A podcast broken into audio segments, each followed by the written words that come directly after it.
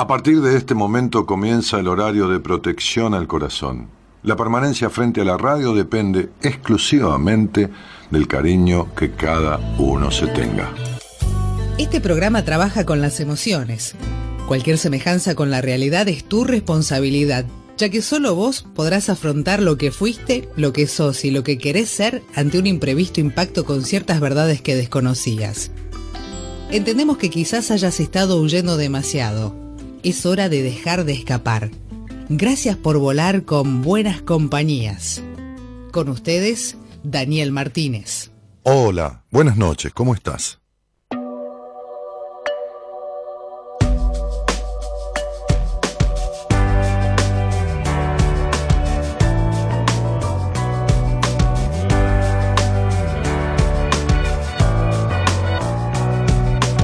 De oreja en oreja, fijarme si quien me aventaja se aleja, negar el reflejo que dejo en mi espejo, ni alojar el rencor entre ceja y ceja. No quiero guardar tantos secretos y estar enfrentado en un cuadro grotesco como los Montesco y los Capuleto. No quiero a tu edad quedar obsoleto, ni perder el vigor, ni decir sin rigor que todo tiempo pasado siempre fue mejor, ni llegar a mi casa ofuscado y molesto. No quiero estar cansado de llevarme puesto y aunque esta verdad pueda doler, tengo que decirlo sin complacer.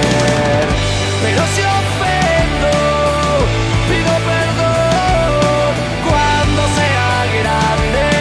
quiero ser como vos.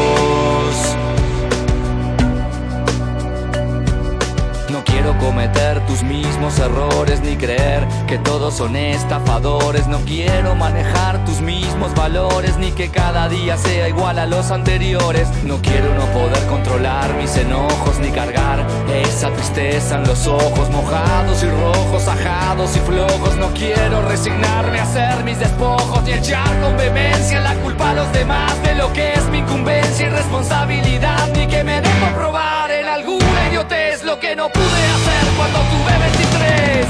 Y aunque esta verdad pueda doler, tengo que decirlo sin complacer.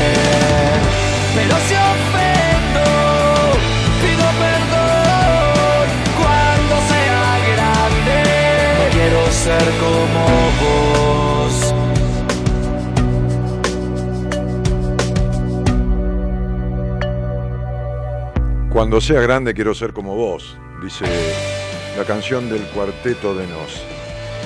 Cuando seas grande tendrías que ser como cuando fuiste chico, pero cuando fuiste muy chico, muy chiquita, muy chiquitito, chiquitita. Antes de que se impusieran ciertas cuestiones, antes que ciertas limitaciones, ciertos obstáculos, eh, por muchos, por infinitos, por muchas causas, digo infinitas en el sentido de tantas personas como hay, eh, empezaran a, generar cierta distorsión de, tu esencia, ¿no? de, de tu yo, de ese quiero ser yo. ¿Quién sos y qué querés? Es esa frase que conmociona, conmueve y moviliza y hasta angustia a muchas personas. Y entonces, este, Hoy mandaba, hoy creo que fue, sí, a mis pacientes a través de la lista de difusión que yo utilizo para mandarles cosas, una plaquita, una frase, un comentario, un apunte. Da un poquito más de retorno, Gerardo. Gracias, viejo. Este, gracias. Eh, les mandaba un, un, un apunte sobre victimización, un escrito sobre victimización. Algunos reconocían a su madre como, como alguien que se victimiza, en algunos casos a su padre. Otros se reconocían a sí mismos, pero no se daban cuenta que de alguna manera la influencia de esas conductas que aprehendieron en la infancia los convertía a, ellos mismos en víctimas. En víctimas y en personas que se victimizan. Victimizarse a través de, la queja, victimizarse a través de hacerse daño, de impedirse, de, todo un conjunto de cosas, ¿no? Es decir, eh, yo les decía en, ese apunte este, que todos en algún momento de nuestras vidas hemos asumido el rol de víctimas en situaciones dolorosas o traumáticas, ya que nos sentimos vulnerables y desprotegidos y que somos sanamente víctimas de situaciones, ¿no? Pero la cultura del victimismo, la cultura de la victimización, refuerza esto, haciendo de alguna manera esta característica como forma de vida. Este, ¿En qué consiste el rol de victimista o de victimismo en la cultura de, estas cuestiones? Este, si bien es cierto que cuando asumimos el rol de víctimas es debido a un sentimiento de malestar o de alguna circunstancia, porque somos víctimas realmente de algo, existen ciertas personas que convierten ese rol en un estilo de vida. ¿A qué, se debe de repente? ¿no? Este, ¿Qué impulsa a alguien eh, a recrearse en su malestar, es decir, a volver a generarse, a rumiar el malestar, a instalarse en el malestar, a vivir en el malestar. La respuesta es sencilla, es el refuerzo de la atención continua, es decir, quien se victimiza refuerza continuamente la atención de los demás sobre sí. En algún momento yo hablaba de lo que es este, el Club de la Lágrima Eterna, ¿no? Este, este, lugar al que nadie quiere pertenecer. Tiene sus beneficios secundarios, es decir, nadie lo envidia, nadie envidia a una persona que es víctima todo el tiempo, ¿no? ¿Qué le va a envidiar? El sufrir. ¿Quién va a querer ser como ella? O como él, no importa. Este, si es víctima de, si se victimiza de todo, porque el, el que el, victimismo, la victimización, ya, ya, es una cosa constante, de los dolores, de, del marido o de la esposa, no importa, del cónyuge. Entonces, ¿quién va a quererte una pareja así? Si ella se anda quejando por el mundo de que es víctima, de que su marido, o él se queja de su esposa, es lo mismo, acá no, no es una cuestión de género, este, es una cuestión de especie humana. Y entonces, este, ¿qué, qué, qué, qué onda? ¿no? Es decir, ¿Quién va a querer esa vida? ¿Quién va a envidiar ese matrimonio? ¿Quién va a envidiar a la mujer que tiene o al hombre que tiene? ¿Qué va a envidiar el cuerpo porque se victimiza por las enfermedades o los dolores o esto o lo otro? Entonces sería cuando una persona es víctima provoca la, entrada de un, rulo continuo, ¿no? de, una espiral, ¿no? Que, me siento mal, me, refuerza mi papel, por lo que me permito quedarme en ese rol. ¿no? Es, es lo que se llama una zona de confort, pero desde la victimización, ¿no? porque las hay de muchas formas. ¿no? Este, eh,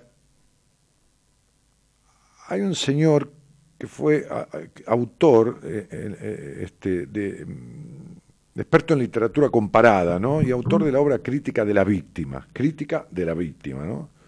Este, y dice que el victimismo es un añadido cultural de las leyes sociales que rigen nuestra cultura. La cultura del victimismo viene a decir que mostrarse ante el papel de víctima está bien visto socialmente, ya que se valora de forma positiva el hecho de ayudar al que lo necesita. El problema es que ayudar a quien se victimiza es imposible porque el otro no se quiere salir de ese rol, a menos que lo pida. Es decir, lo que quiere el que se victimiza es la atención. Me decía una paciente mía ante esto, ¿no? Le llegó este apunte, entonces me decía, mi madre estaba sola en la cocina cocinando y cuando quería que alguien la acompañara, hacía ruido, no llamaba, hacía como ruido con cosas, que se le caía algo, que esto y que el otro, y yo me daba cuenta que lo que estaba reclamando era la compañía de alguien. Pero me manejaba de tal manera, me decía ella, creo que yo lo decía otro día, que cuando yo estaba en el baño bañándome, estaba intranquila pensando que mi madre por ahí necesitaba el baño. O sea, ¿qué busca el, el, eh, el que se pone en el rol de víctima, el que se victimiza, el, que ocupa el lugar del victimismo, ¿no? Es, la, e, es, la, es el pobre o la pobre que buscan el, el lugar de preeminencia, que todos le den el primer lugar.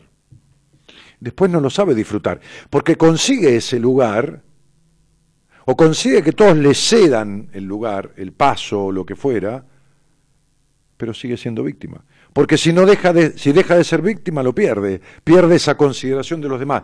Entonces, se adecua de tal manera a ese rol, como si fuera un actor que actúa de víctima, pero el problema es que no se sale nunca del personaje. Claro, quizás te veas eh, reflejada, o quizás te veas reflejado, o quizás veas reflejado a alguno de tus padres. Pero, ¿por qué? Dice, no, yo reconozco a mi mamá, yo no. No, sos igual, porque la proyección de los padres se instala en el niño y hasta que no se sale ese, ese adulto, que fue alguna vez niño de ahí, queda como incorporado. Entonces, a ver, si no juega el rol de víctima, se impide la felicidad o el disfrute, que es lo que la madre se impidió.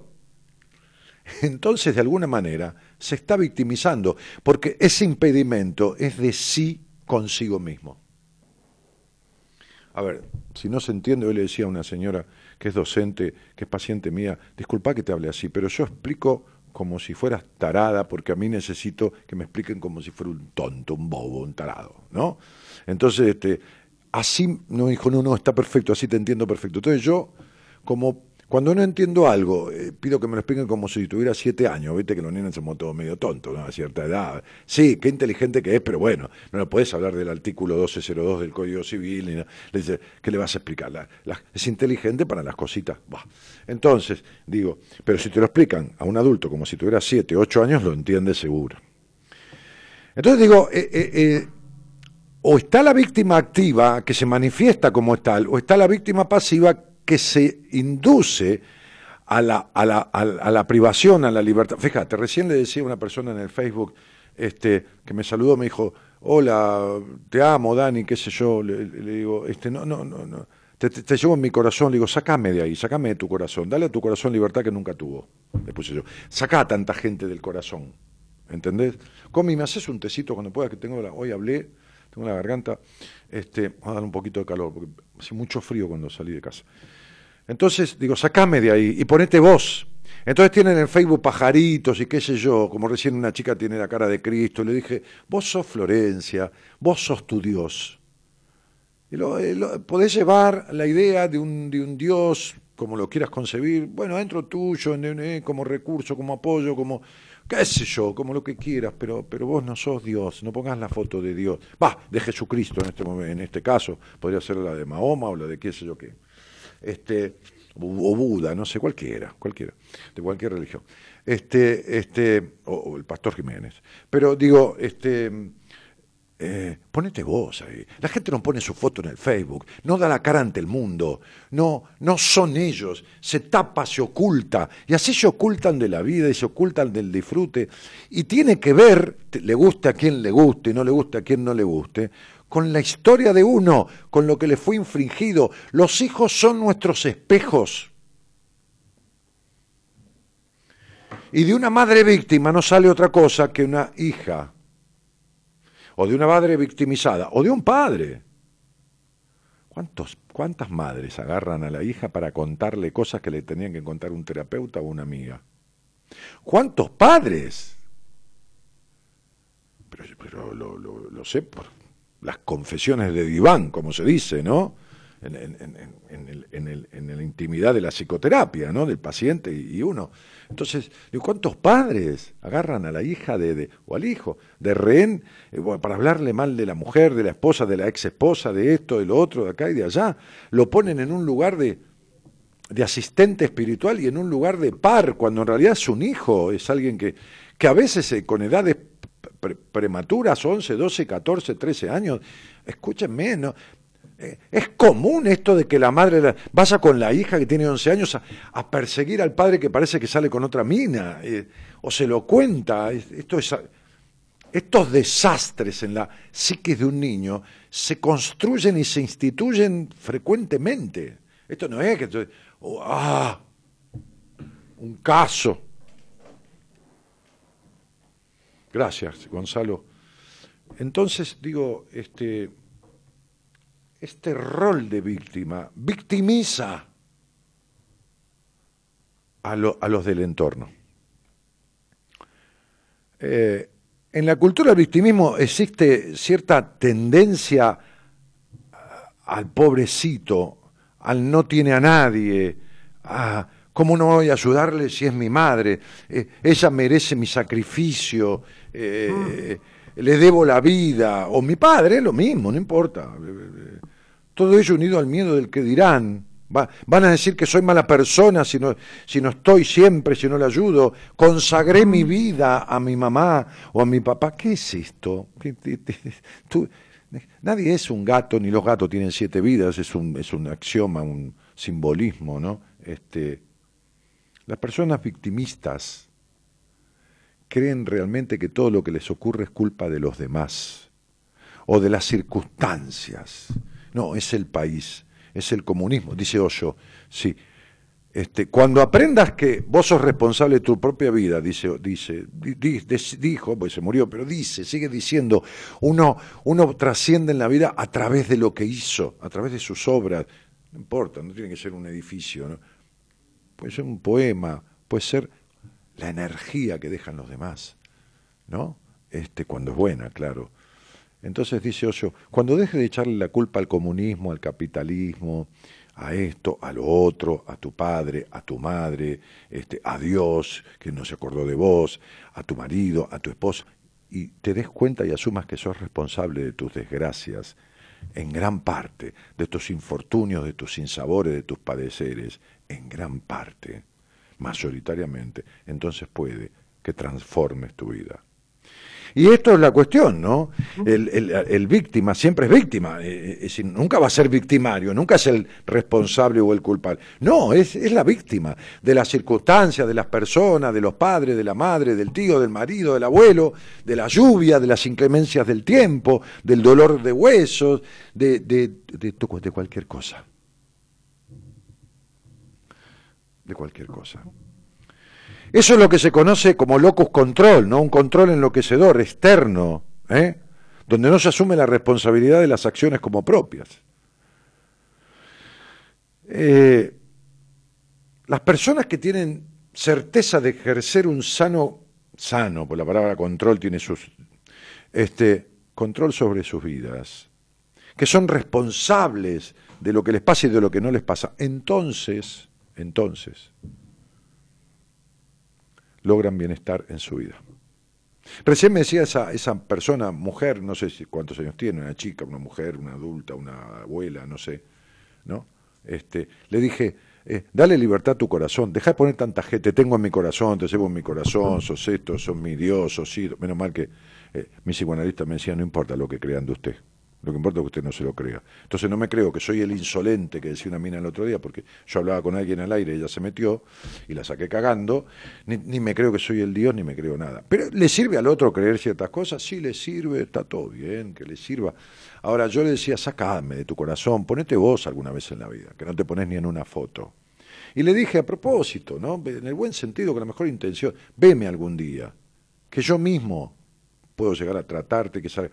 Sí, yo, pero estoy lejos de Buenos Aires, yo te escucho siempre. Si me escuchas siempre, sabes que atiendo gente en este momento. Hoy atendí a una señora de México, Laura, este, que le mando un cariño grande, que le agradezco a la terapeuta de ella porque hace un año y medio, a, a los cinco o seis meses de atenderla, por ahí, viendo que, que algunas cosas no podía proveérselas, le mandó a leer un libro mío, una psicóloga de México, este, Mujer Plena, le mandó a leer un libro mío este, ella leyó mi libro, se dio cuenta de las mentiras que había vivido en su matrimonio, que ella había hecho, mentiras digo desde el lado emocional, de las de su marido, se vio dando cuenta de cosas, este, este, lo, fue, lo vio en terapia porque la, psicóloga le dijo, ¿qué viste en el libro? ¿Qué descubriste? ¿Qué, ¿De qué te diste cuenta? Que esto y que lo otro se terminó separando en algún momento quiso conocer al autor del libro que le había hecho descubrir las cosas que descubrió, este, y hoy estuvimos trabajando en la entrevista algunas cosas que le falta transformar este, y que no, que no se pudieron realizar en su terapia, porque nadie puede con todo. Este, como yo le dije, a lo mejor tu terapeuta es la mejor del mundo para ciertas cosas y ciertas no, porque ella misma reconoce que llegó hasta un punto. Bueno, está bien. Entonces digo, volviendo al tema, este, esta señora que me, que, me lleva en el corazón y que yo soy, qué sé yo, qué, cosa para ella, seguramente cualquiera está en su corazón menos ella. ¿Entendés? No sirve para nada eso. Digo, que me disculpe, no es que desestimo su cariño, al contrario, yo quisiera que ella se dé un poco del cariño que siente por mí, o por tanta gente, no es por mí, yo quién soy, uno más, de tanta gente a quien debe prodigar su cariño menos a sí misma, con lo cual no sirve para nada. No sirve para nada. Porque estás dando algo que no tenés. Nadie cuida mejor que quien bien se cuida.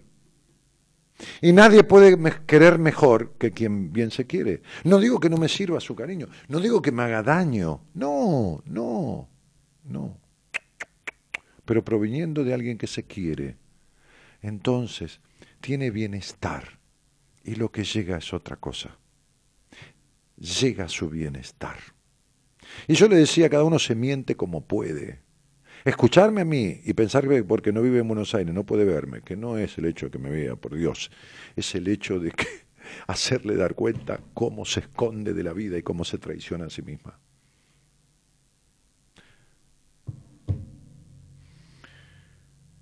No, no es que yo refiera a la historia de uno para culpar ni al padre, ni a la madre, ni al tío, ni al abuelo, ni a la reputa madre que lo parió. No es eso.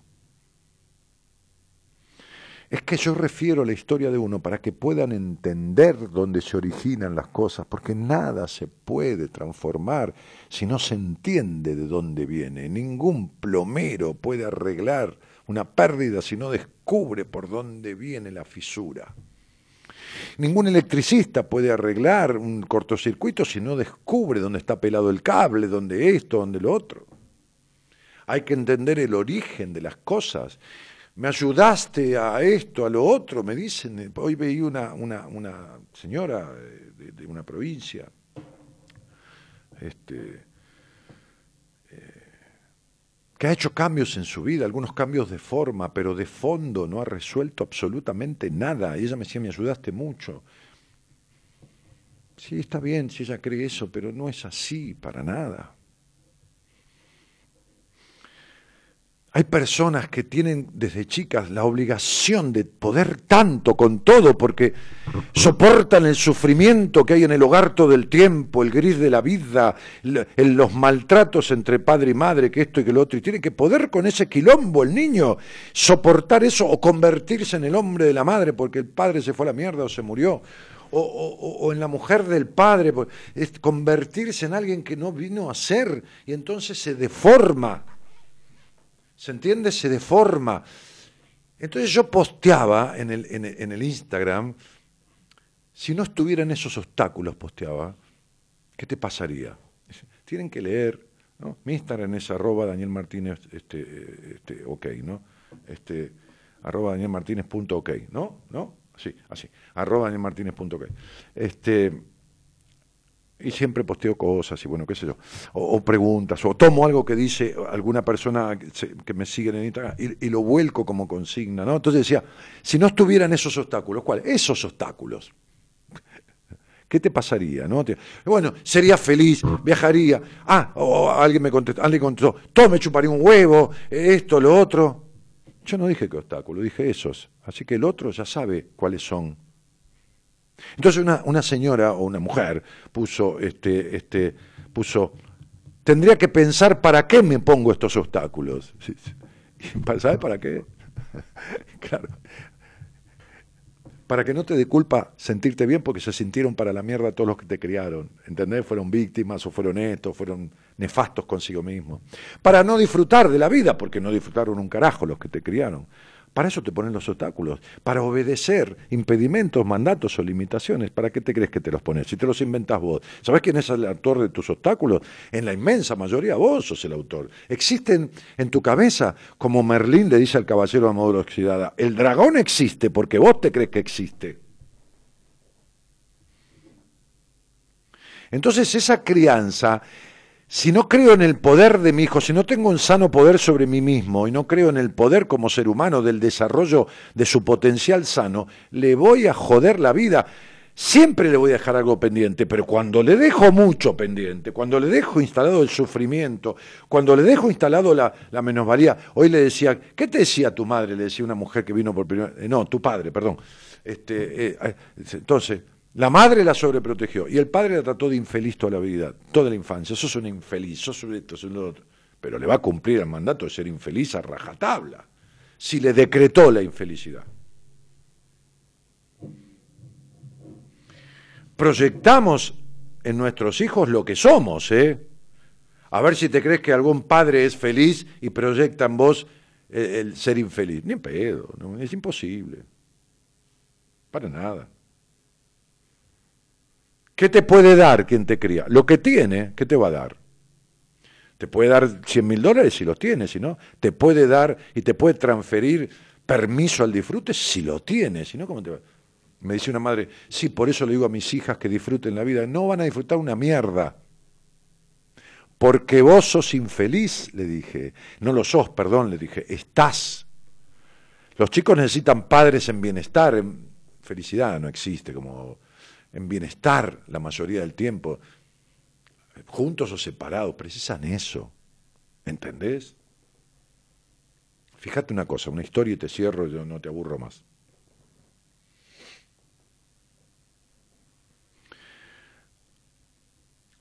La maestra le dio una cartita a Tomás, le dio una cartita para que la lleve a su casa y le dijo, esto lo tiene que ver tu mamá, Tomás, no la abras, se la doy cerrada, le dio cerrado el sobre todo, que la abra tu madre. Solo la tiene que leer tu mamá, no se la des a tu hermanito, ni a tu primito, ni a tu tío, ni solo la tiene que leer tu mamá. Cuando llegó a la casa y se lo dio a la madre, el niño tenía 11, eh, no, siete años, ocho años, la madre le echó la carta y le dijo, Tomás, mi hijo querido, en el colegio me dicen que tienes un, intelecto superior a los chicos de tu edad, muy superior, por lo cual no puedes estar más en el colegio. Les estoy hablando de hace muchísimos años, no había eh, colegios como hay ahora para chicos, que sean genios o de mente e intelecto superior o, geniales, no, no había.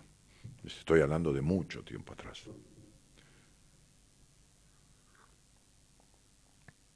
Entonces dice la carta, tu, maestra, tu directora, no sé cómo, le dijo, dice que, soy yo quien debo enseñarte. Así que, desde ahora, hijito mío, le dijo la madre, yo voy a enseñarte. Y entonces le ayudaba a Tomás a leer a esto, a lo otro, y Tomás empezó a comerse los libros, ¿no? En ese amor y esa dedicación de la madre a leer libros y a esto y a lo otro. Y a los 11 años ya empezó a curiosear algunas cosas, algunas disciplinas, algunas ciencias, como las matemáticas, como esto, como lo otro. Al principio le costaba un poco, pero después fue agarrando ¿no? todo este ritmo. Transitado algunos añitos más, Tomás empezó a querer inventar cosas, ¿no? Es decir, a pensar en desarrollar cosas con otras cosas, porque nadie hace nadie, nada de la nada, es decir, eh, no existe el crear, nadie crea. ¿eh? Eh, Belgrano creó la bandera, no, no creó la bandera, la diseñó. Los colores tampoco eran del azul del cielo, eran de la, de la Casa de Borbón, este, que es lo que gobernaba España. Bueno, no importa. Pero crear es hacer de la nada. Entonces, nada, inventar, tomar elementos y, inventar cosas, qué sé yo, que te que otro. Cuando Tomás tenía 24 años, su madre murió. Él ya era una destacada personalidad.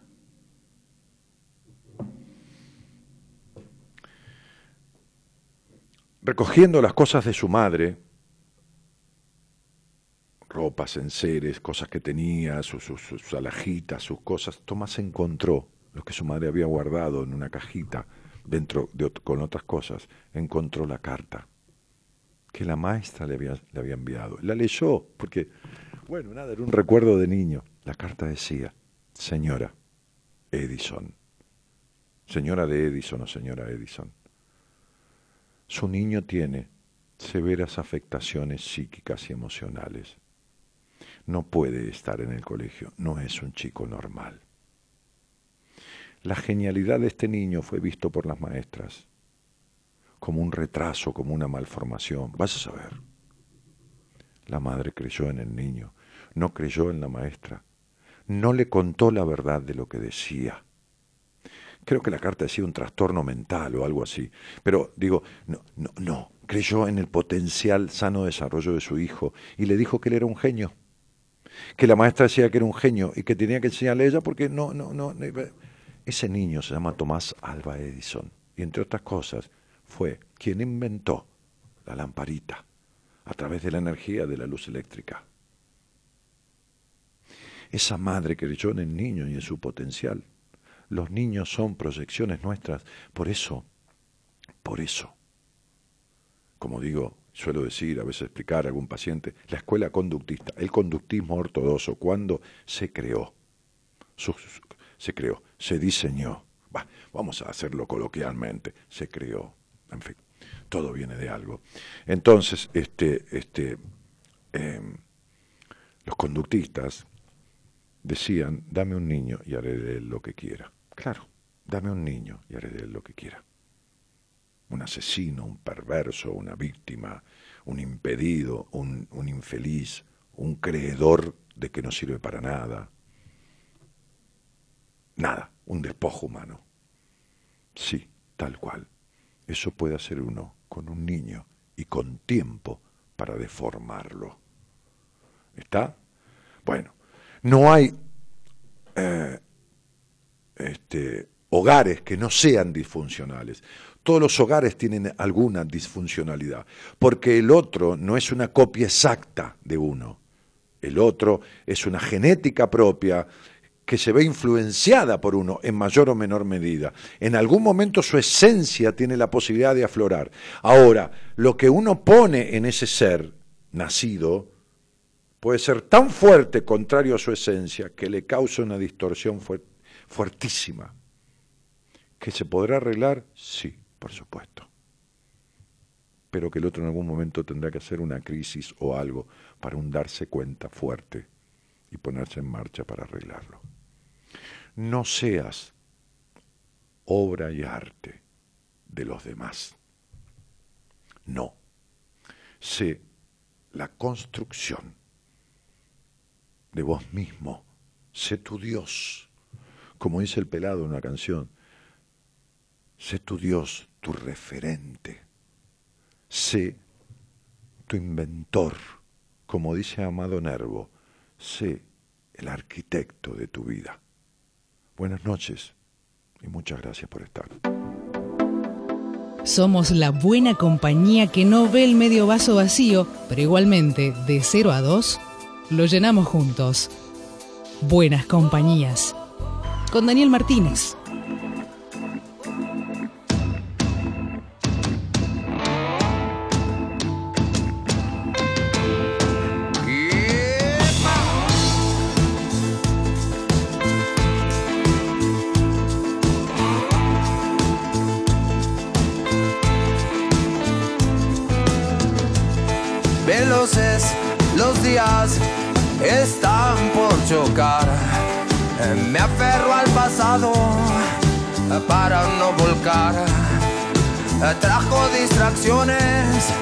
En nuestra ilusión. La vida nos teme, comienza el temblor. Todo se nos mueve,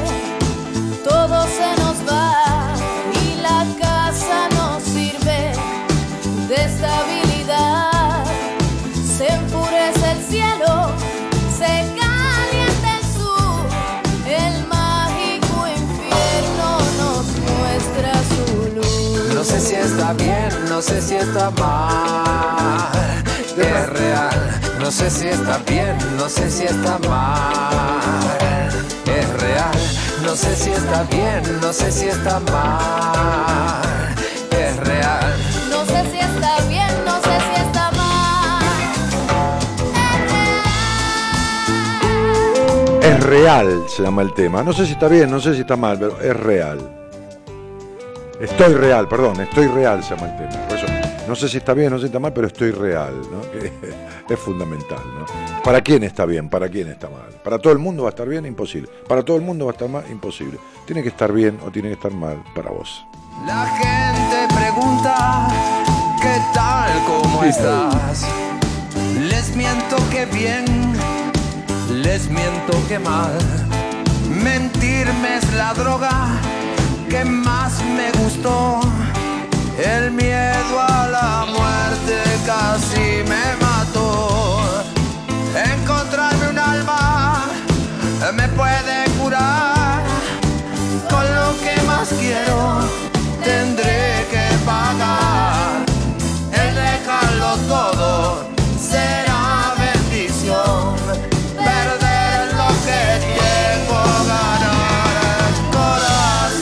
darme un alma, ¿no? Que es la tuya, ¿no? Perdido del alma, uno es solo lo que los otros hicieron de uno. Estoy real, no sé si estoy bien, no sé si estoy mal. Estoy real, no sé si estoy bien, no sé si es normal. Es real. Noni Pincel dice genio, hola, ¿qué haces Noni? Tantos años de oyente, linda. Bueno, ¿cómo costó la confianza en vos, mi cielo? Eh? Años de conversar, digo, no en terapia conmigo, pero sí en cosas que hemos descubierto por ahí, este, a través del programa, de algunas charlas que hemos tenido, algún encuentro, lógicamente. Rosana dice, hola genio, te escucho desde Rosario. Bueno, Ro, gracias. Eh, Sandra dice, hola, mi Merlín, sos un gran genio, te amo, gracias por estar. Este, y hola, buenas noches, dice Estela Mari González y Belu Cisterna. Es hermoso escucharte. Bueno, Belu Cisterna, ojito, Belu Cisterna, que la cisterna es tu apellido o, es un nick que te pusiste. Pues la cisterna es el tanque de reserva, ¿no? No hace cosa que seas el tanque de reserva de, de los demás, ¿no? ¿Me entendés? Este, dale.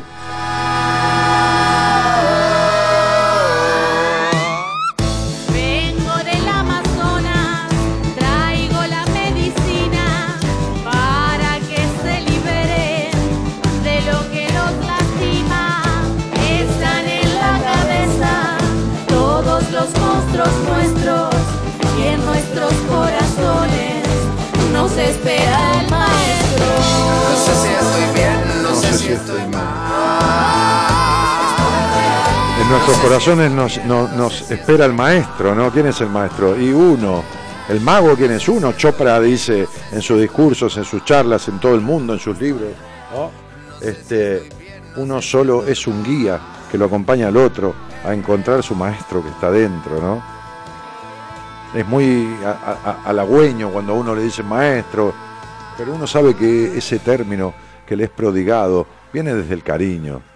Uno no es un maestro de nada, uno es un guía que hace encontrar al maestro. Me decía una paciente cuando yo salía de casa, eh, en el celular de los pacientes, ¿no? Este, este, Nancy me decía, mirá lo que lográs de mí. Le dije, yo no logro nada de vos, la que lo lográs sos vos.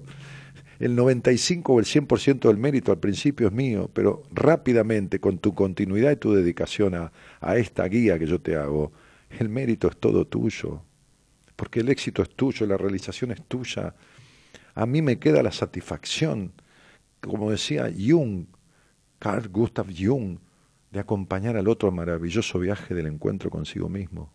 Es un placer ayudar a parir un alma, como digo en uno de mis libros, pero el éxito, lo que logra, mirá lo que lográs de mí, este, eh, no, vos lo logras de vos. La vida es una moneda. Quien la rebusca la tiene. Sí, claro.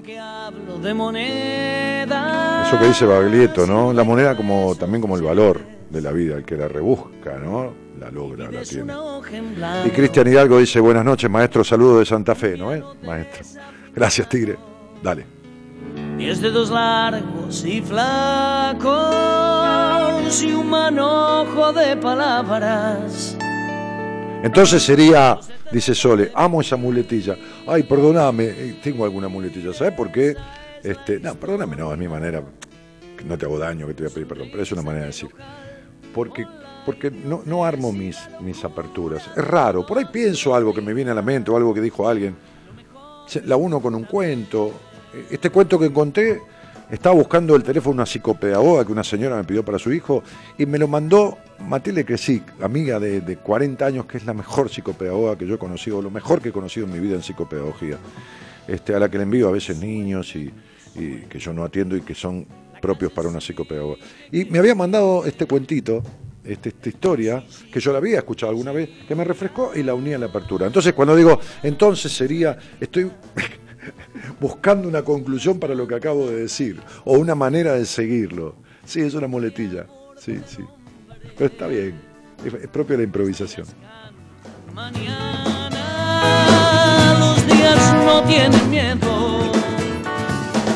Solo se trata de vivir.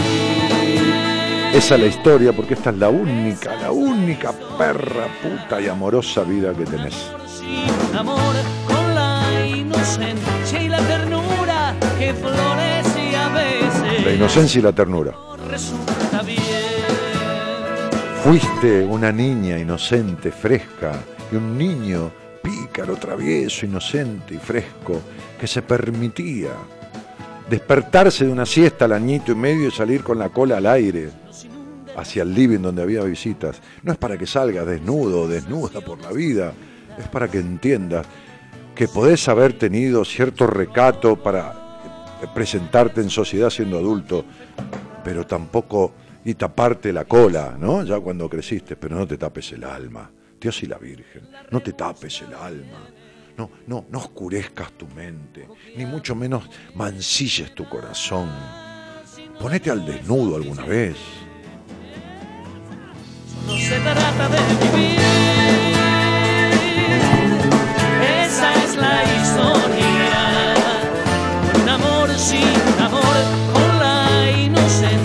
Un amor sin un amor. a veces. A lo mejor resulta bien, solo se trata de vivir. Anita Chavero, buenas noches Daniel, es un gusto escucharte desde Villa Mercedes, San Luis. Abrazo, divino lugar, Villa Mercedes. Y Laura dice, wow, no me deja de asombrar nunca. Este, Laura Leguiza, bueno, qué bueno tener capacidad de asombro. Guada Coiro dice, buenas noches Daniel, saludos desde San Carlos de Bolívar, provincia de Buenos Aires. Mirá, he andado por allí dando un taller hace algunos años, este, cuando se refiere a, Bolívar, ¿no? San Carlos Bolívar es Bolívar. Sí, cuando estaba en Radio, en Radio del Sur. Cuando yo estaba en Radio del Plata, en Idea del Sur, la radio era de Marcelo, con Escoltore, y un día Marcelo Tinelli me pidió que fuera a Bolívar a dar un, taller. Es una anécdota que guardo siempre. Entonces yo le dije, este, no, yo no voy a Bolívar, porque a mí no me gustaría que vayas a Ramos Mejía, que es mi pueblo. Dejate joder, me dice, anda que ando por la calle en Bolívar, me paran algunas mujeres, algunos, me dicen, ¿por qué Daniel Martínez va a todas las provincias a dar talleres y no viene acá que la radio es tuya? Le digo, bueno, dale, voy a ir. Sí, anda, anda, flaco, me dijo. Y bueno, este, y fui. Buenas noches, Daniel, hermosa apertura como siempre. Dice Betiana. Y Analía Santillán dice, hola Ani, muy buenas noches, gracias por estar. Bueno, Ana, un cariño grandote, vos también gracias por estar. Regina dice, sos increíble, me abrís la cabeza. Pero claro, cualquiera que te abra la cabeza es increíble, mirá qué lastimadura que te hace. No, me van a llevar preso, loco. Le ando abriendo la, cabeza a la gente, que es un- el loco del martillo. ¿Te acordás que había uno que era el loco del martillo? Que era un loco que, ahora me acordé, me vino a la cabeza. ¿Le andaba pegando con un martillo a la gente? Sí. Aparecía como esos que son de payasos y ¡ta! Qué bárbaro.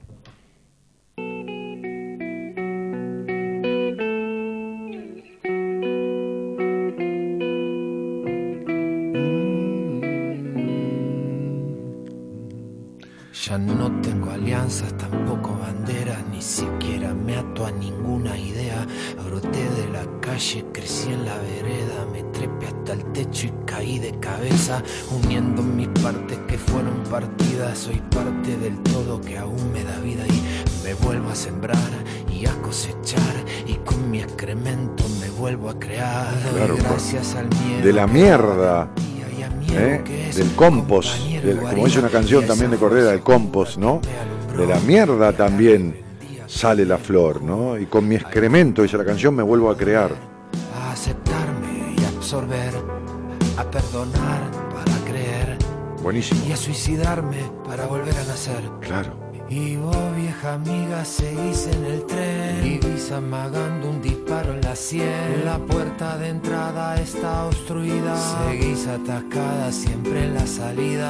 Igual te empecinas en reaccionar. Cuando algún amigo te quiere ayudar. Estás inyectando más vida perdida. Con viejos discursos, Creencias podridas. Y ella quiere llevar al mundo. Estás inyectando más vida perdida con viejas creencias podridas, ¿no? Dios, qué fuerte. ¿Quién escribió eso, che? El pelado Cordera. Qué hijo de puta ese. Tiene una cabeza impresionante, ¿no? Se mandó ese resbalón, la pelotudez que dijo que no tenía que haber dicho en público.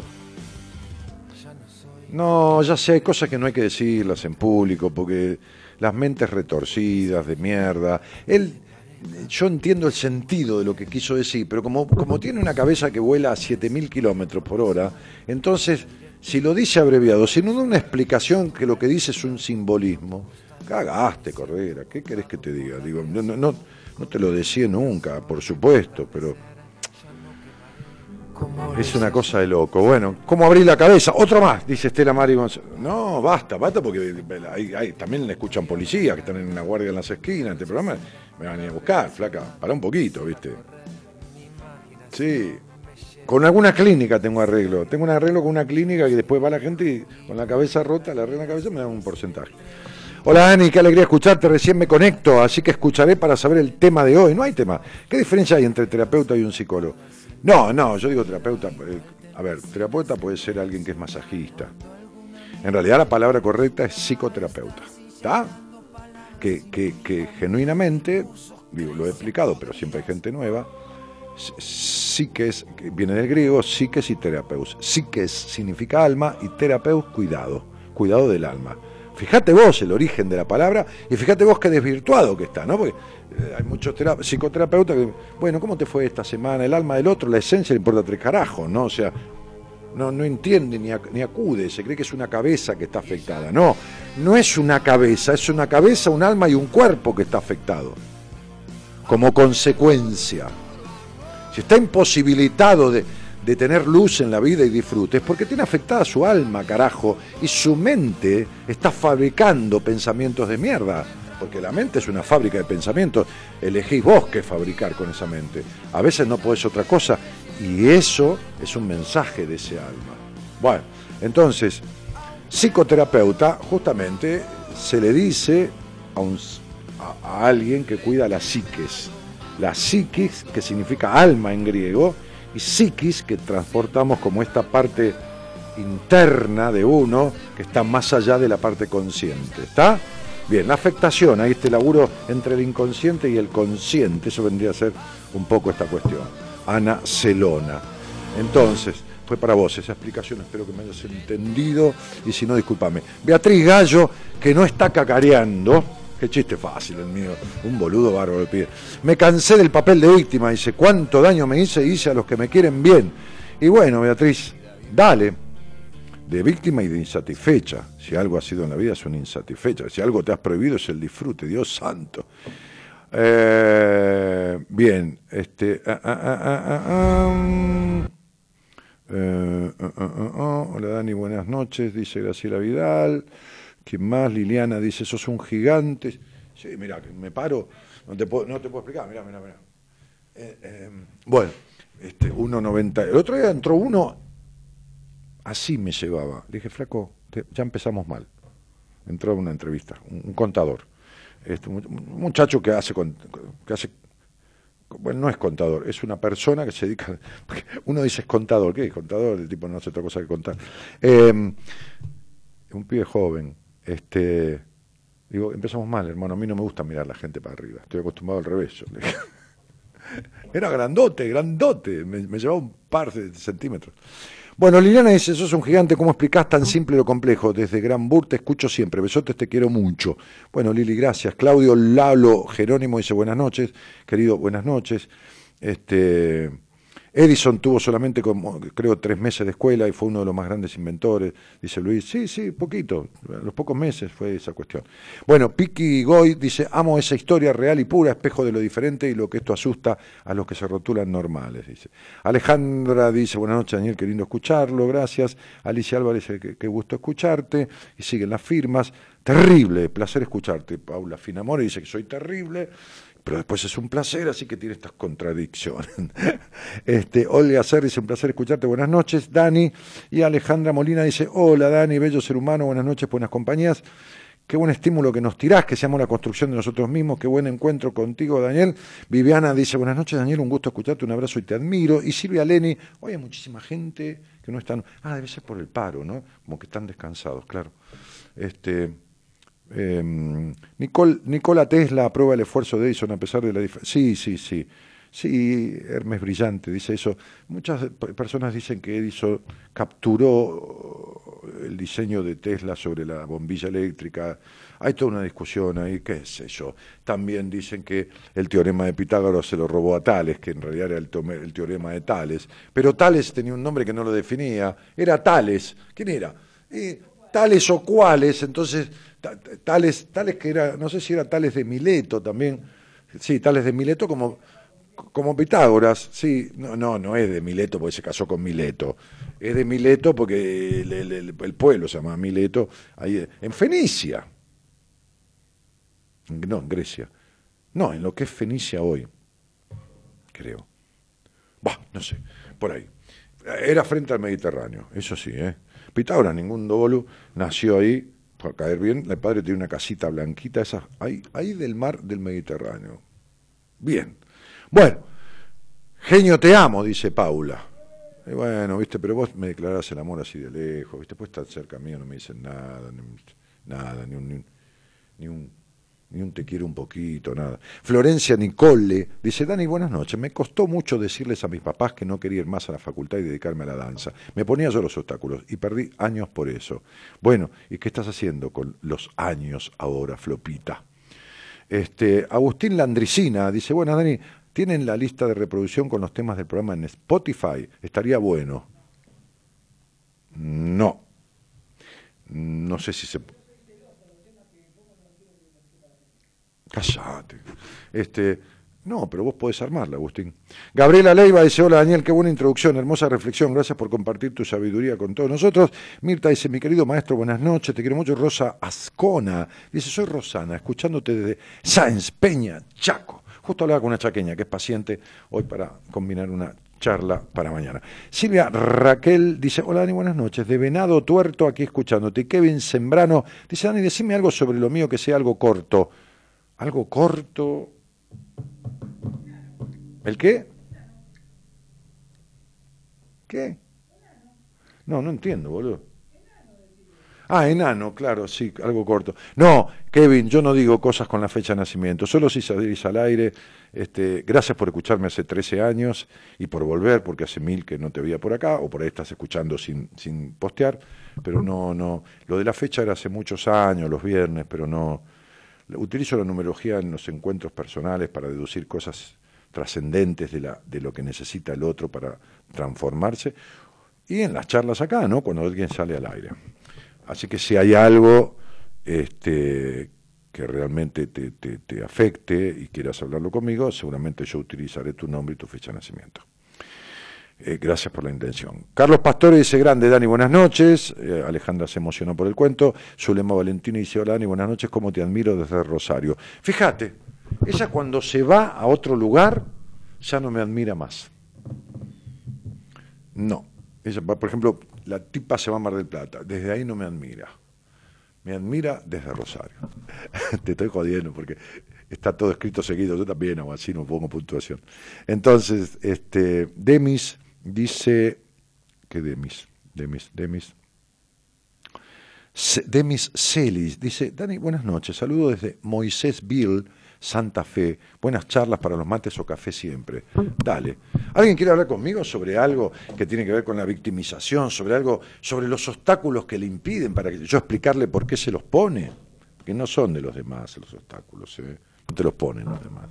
Si alguien quiere descubrir algo de sí mismo, que yo pueda ayudarlo, a lo mejor, digo, tampoco, este, no, nos llama, ¿no? No- Nos manda un mensaje acá al celular, tipo, onda, llamame, ¿no? Eh, que es el... Ahí están en la pantalla los teléfonos. 11 40 56 70 03, ¿eh? O al, al fijo, ahí que está, está Gonzalo Comito, eh, 43 25 12 20. 11 43 25 12 20. ¿Está? 11 43 25 12 20. Acuérdense que estamos a muy poquito tiempo de, de nuestro próximo seminario. Acuérdense que solo vienen los seminarios 100, 120 personas por año, 25, 30 más o menos cada seminario, poquititos. Acuérdense que en el buen sentido de la palabra los elegimos para que el seminario les sirva. Por lo tanto, si no son pacientes nuestros que les sugerimos hacer un seminario, son personas que lo quieren hacer pero que van a pasar por una entrevista, sin cargo, por supuesto, con un terapeuta del equipo que los va a escuchar, les va a ver eh, su estado emocional y si el seminario les puede servir. ¿eh? Este, para, para, para, para, habilitarlo a hacerlo. No porque tenga nada grave el seminario, sino para que simplemente lo puedan aprovechar y les sirva a, cada uno individual y al grupo eh, en general. Así que entra a mi página web, eh, que es www.danielmartinez.com.ar. Desde ahí tenés, dice seminario, entrevista, libro, esto, lo otro, diferentes pestañas que escribís desde ahí te va a llegar la información. Seminario, dale aprender a vivir mejor, buscando un cambio, una transformación. Fuerte, ¿eh? fuerte, amorosamente fuerte el seminario, para que salgas diferente como entraste.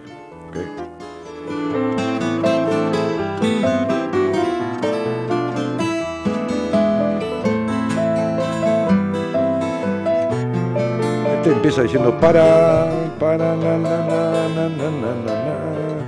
razón de vivir esto lo cantaba la negra. si sigo poniendo esta sangre en tierra, este corazón que bate su parche sol y tiniebla, para continuar caminando al sol por estos desiertos, para recalcar que estoy vivo en medio de tantos, muertos, para decidir y para continuar, para recalcar y considerar Solo me hace falta que estés aquí con tus ojos claros. Solo te hace falta que estés ahí. A vos te hace falta que estés vos ahí. Para que tengas una fogata de amor y vida. Razón de vivir mi vida.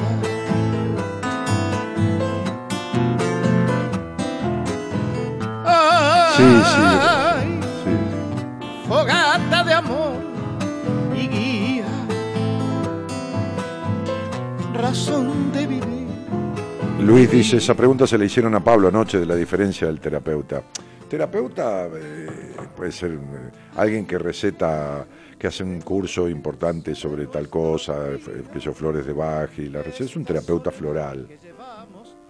Hoy, en, este, en esta era de acuario y en este advenimiento de tantas disciplinas y cosas, hay millones y millones de terapeutas, de terapeuta corporal, de terapeuta floral, de terapeuta emocional, de terapeuta reikista. De Bueno, fenómeno, si hace bien, está bien. Ahora, psicoterapeuta es alguien con un diploma para ejercer, autorizado por un ministerio, el Ministerio de Educación, este, eh, y bueno, nada, a partir de, con una ley que habilita, ¿no? Este, y que creó y que autorizó la carrera, y que la cursó y que, bueno, nada, y que tiene un título. Y entonces legalmente puede ejercer la función de psicoterapeuta. Bueno. de amor y guía, razón de vivir. Fernando Leone dice, Dani, tuve una entrevista con vos en enero, sí, me derivaste con Enrique y ahora en junio voy al seminario para concluir la terapia. Ya está, viste, Fer. Yo te dije, con un buen laburo, flaco, y por ahí si Enrique dispone cerrar con un seminario cuatro o cinco meses, chao, afuera, resuelto esto. Me alegro mucho. Te veo en el seminario y nos damos un abrazo, Tigre. Dale, vamos a vivir tres días juntos, así que bancame, ¿eh? Dale. Combinar lo bello y la luz sin perder distancia para estar con vos sin perder el ángel de la nostalgia. Para descubrir Sandra Elizabeth dice, muchos años que no te escuchaba, me alegra volver a hacerlo hoy, te quiero mucho. Sandrita, bienvenida nuevamente. Bienvenida nuevamente. Acá no tomamos asistencia. El programa este es como la vida. Cuando uno se quiere subir, se sube. Cuando se quiere correr un costado, se corre. Es así. Blanca Chay le saluda. Buenas noches, Dani. Buenas noches. Buenas noches, Dani, qué lindo escucharte, dice Mar. Y Ro Siman dice, hola Daniel, placer escucharte, admiración total. Gracias, Carlos Pastor dice, ¿qué es el trastorno borderline? Uy, negro, para explicártelo, googlealo, dale, sé bueno. ¿eh? Estás ahí, ¿no? Con un border está ahí, que está bordeando, ¿entendés?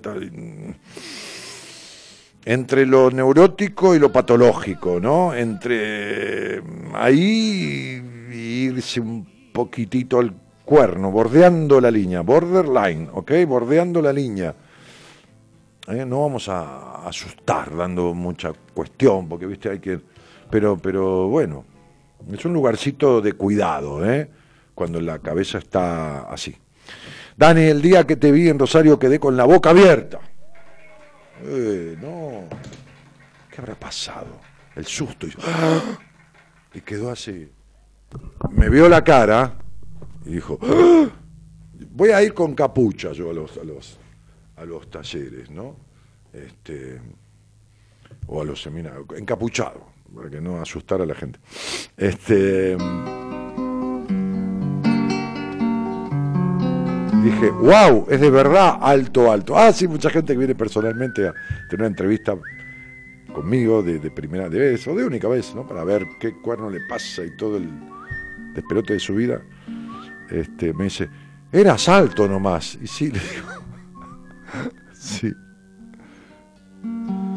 Me gusta el sol, Alicia y las palomas, el buen cigarro y las malas señoras, saltar paredes y abrir las ventanas, y cuando llora una mujer. Me gusta el vino tanto como las flores y los conejos, pero no los tractores, y el pan casero y la voz de dolores, y el mar mojándome los pies. Mamita querida, qué pedo que tenía este muchacho cuando escribió esto. No soy de aquí ni soy de allá, no tengo edad ni por venir y ser feliz es mi color de identidad. Y cómo en pedo y en joda se dicen grandes verdades, aunque parece que no peguen, ¿no? Siempre en la arena, en mi matungo perseguir a Manuela. o todo el tiempo para ver las estrellas con la María en el. Esta canción que no canta en esta oportunidad Facundo Cabral y que dio la vuelta al mundo y que Facundo la escribió estando muy borracho una noche entre amigos, agarró la guitarra, no la escribió, eh, miento. Empezó a, a rasgar la guitarra este, este, y en el rasguido, acompañándose y esbozando tonos, empezó a improvisar esta letra. Jacobo Timmerman, el dueño del diario La Opinión, estaba en ese grupo y la grabó. Siguió tomando Facundo y recontraborracho, se fue a dormir, se desmayó. Y al otro día, algunos le dijeron, ¿qué canción cantaste ayer? No se acordaba ni siquiera de ayer, no de la canción, no se acordaba de nada. Y Timmerman, con su, no el que fue ministro de Relaciones Exteriores, ¿eh? el padre de él, otra clase de persona. Entonces, este, este, mm, eh, Timerman, cuando Facundo le pregunta, que lo encuentra, no sé, creo que estaban en Uruguay, me parece. Este, me parece que fue- ¿eh? Sí, en Uruguay fue esto. Le dice, me preguntan una canción que yo no sé ni lo que canté, ni nada, no, no tengo ni idea de qué cosa, de, de Manuela. No sabía un carajo, improvisó todo borracho, pero borracho mal. Timerman le dijo, yo la grabé. Se la hizo escuchar y Facundo, que me lo contó esto, porque hemos hablado un montón de veces, personalmente y al aire, este, y Facundo reconocía, reconocía desde ya su voz, pero qué cosa, ¿no? A veces de la mente brota algo que no tiene una mierda que ver. Bueno, eso, eso es algo que se llama inspiración o algo que se llama, ¿no? Este, un lapsus, o bueno. Y, esa canción que, que lo llevó y se cantó en mil lugares y todo lo demás, este, fue, eh, fue, víctima, hablando de victimarse, de esa circunstancia la canción. En fin.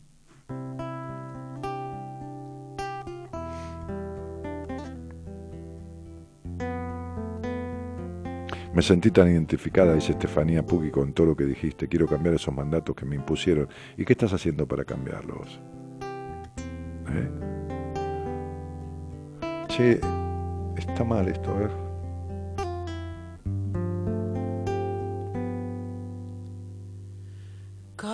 Cambia lo superficial, cambia también lo profundo, cambia el modo de pensar, cambia todo en este mundo, cambia el clima con los años, cambia el pastor su rebaño, y así como todo cambia, que yo cambie no Buena es Juan extraño. Imperial, dice Diana. Muy buenos temas musicales de esta noche, dice Carlos. Gabri dice, como Luis Majul en la cornisa. Sí, el borderline, ese Gabriel es jodido. El borderline está ahí caminando por el andamio. Dani, te saludo Santiago del Estero. Te pregunto sobre la victimización. Si tenés un familiar que se victimiza constantemente y no se da cuenta, o sí, no quiere recibir ayuda, ¿cómo hace uno para vivir con esa situación? ¿Cómo debe actuar? ¿Se tiene que alejar de esa persona? Por supuesto. El enfermo o el afectado afecta a los demás. Uno no puede, si no tiene los mecanismos, además uno no puede ser, el terapeuta de la madre, del padre, del hijo, del marido. No hay manera. Uno es el marido o el hijo, no es el, el psicoterapeuta, digamos. Entonces sería así, alejarte, distanciarte de su victimización, no caer en las redes, ¿no? No caer en la telaraña, ¿no? Por eso la fobia a la telaraña, por ejemplo, la fobia a la araña es la fobia a la madre. La fobia a la araña representa un conflicto con la madre terrible del cual no se ha podido salir esa mujer. En general son las mujeres, a veces hombres, ¿no? Con esta fobia, fobia a la araña, no un poco de asco, fobia.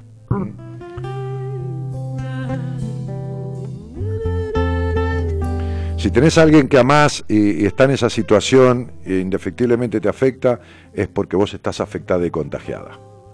Tenés que sanarte vos, Alejandra, que estás llena de decepciones en tu vida. La primera de ellas fue tu padre. Si querés hablamos.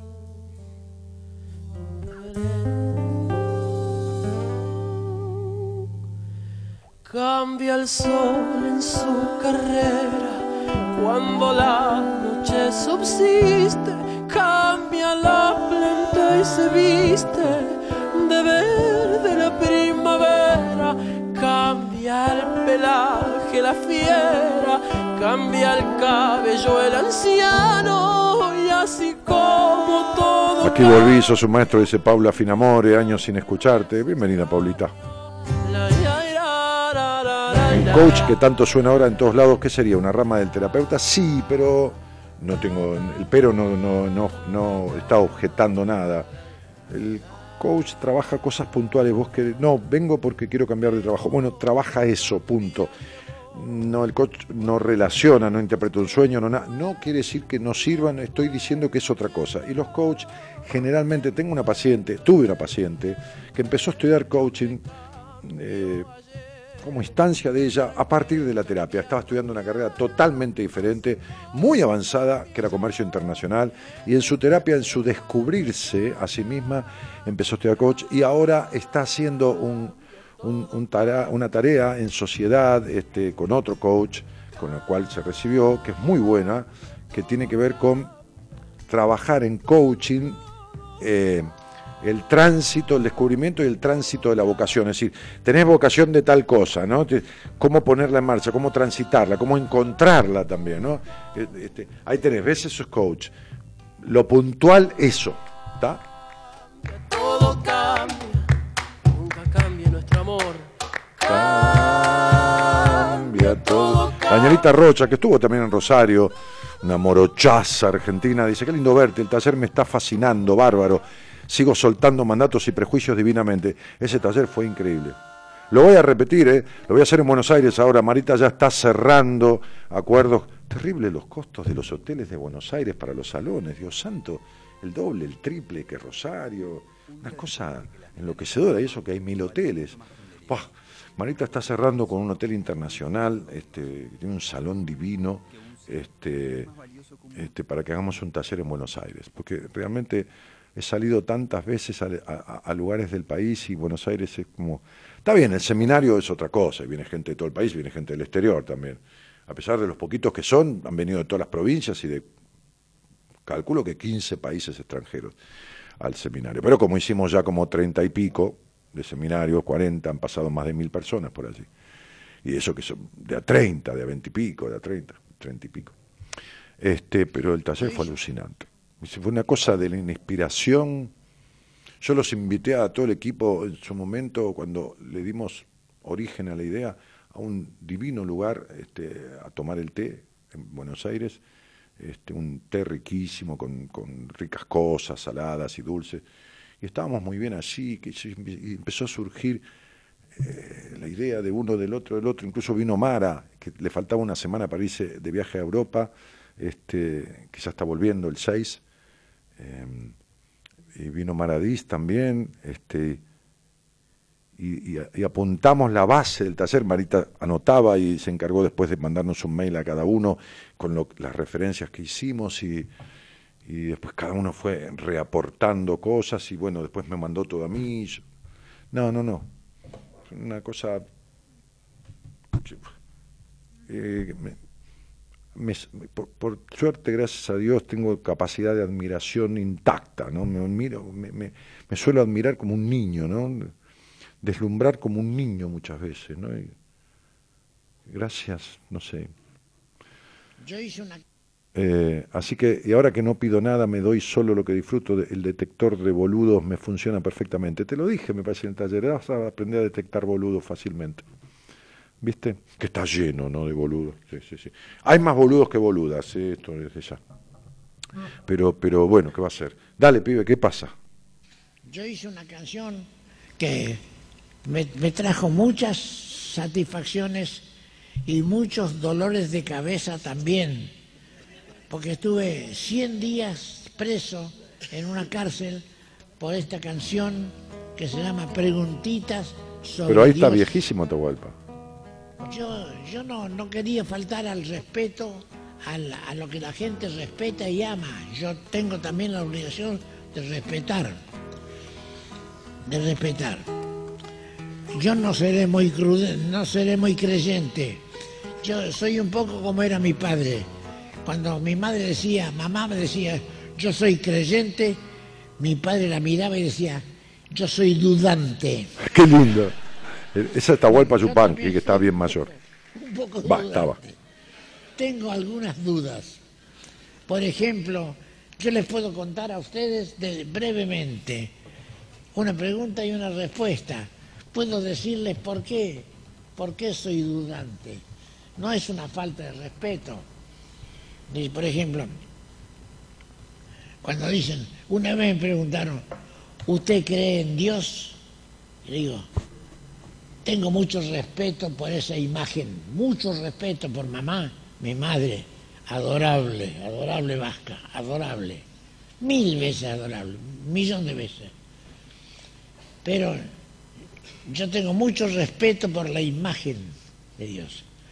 Pero, no sé, tengo también una duda que quisiera aclararla. Que Una vez que termine mi duda, yo puedo entonces recién rendir mi homenaje a Dios. Pero mientras tanto, permítanme que yo tenga silencio, un silencio. Dice, ¿cuál es su duda? La duda mía es muy sencilla. Yo no la puedo explicar, pero es muy sencilla. Usted me pregunta, los- los- un señor sacerdote, amigo mío, me dice, ¿usted cree en Dios? Le digo, tengo un gran respeto. Dice, ¿y cuál es su duda? Se la voy a decir. Usted me pregunta si yo creo en Dios. Ahora, yo a mi vez me pregunto, ¿Dios Cree. creerá en mí? Carlos Jerez dice que yo cambio no es extraño, genia la negra, abrazo maestro. ¿Me pasan info al privado? Dice Paula Finamore. Sí, pausale info, no sé qué info quiere. Sil Jerez dice, realmente un placer volver a escucharte y verte después de mucho tiempo. Abrazo fuerte. Bueno, bienvenido. Un día yo pregunté, abuelo, ¿dónde está Dios? Olga Ser dice, yo le tengo fobia a las arañas. Olguita, es lo que te dije. ¿Está? Así es tu encierro emocional y tus limitaciones y prejuicios que quedaron. Si todavía estás con esa fobia, ¿no? Que tu madre instauró en vos. Mi abuelo murió en los campos, sin rezo ni confesión, y lo enterraron los indios, flauta de caña y tambor, y lo enterraron los indios, flauta de caña y tambor.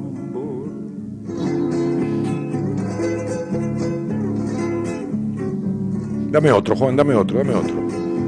Sí, hola, buenas noches. ¿Quién está por ahí?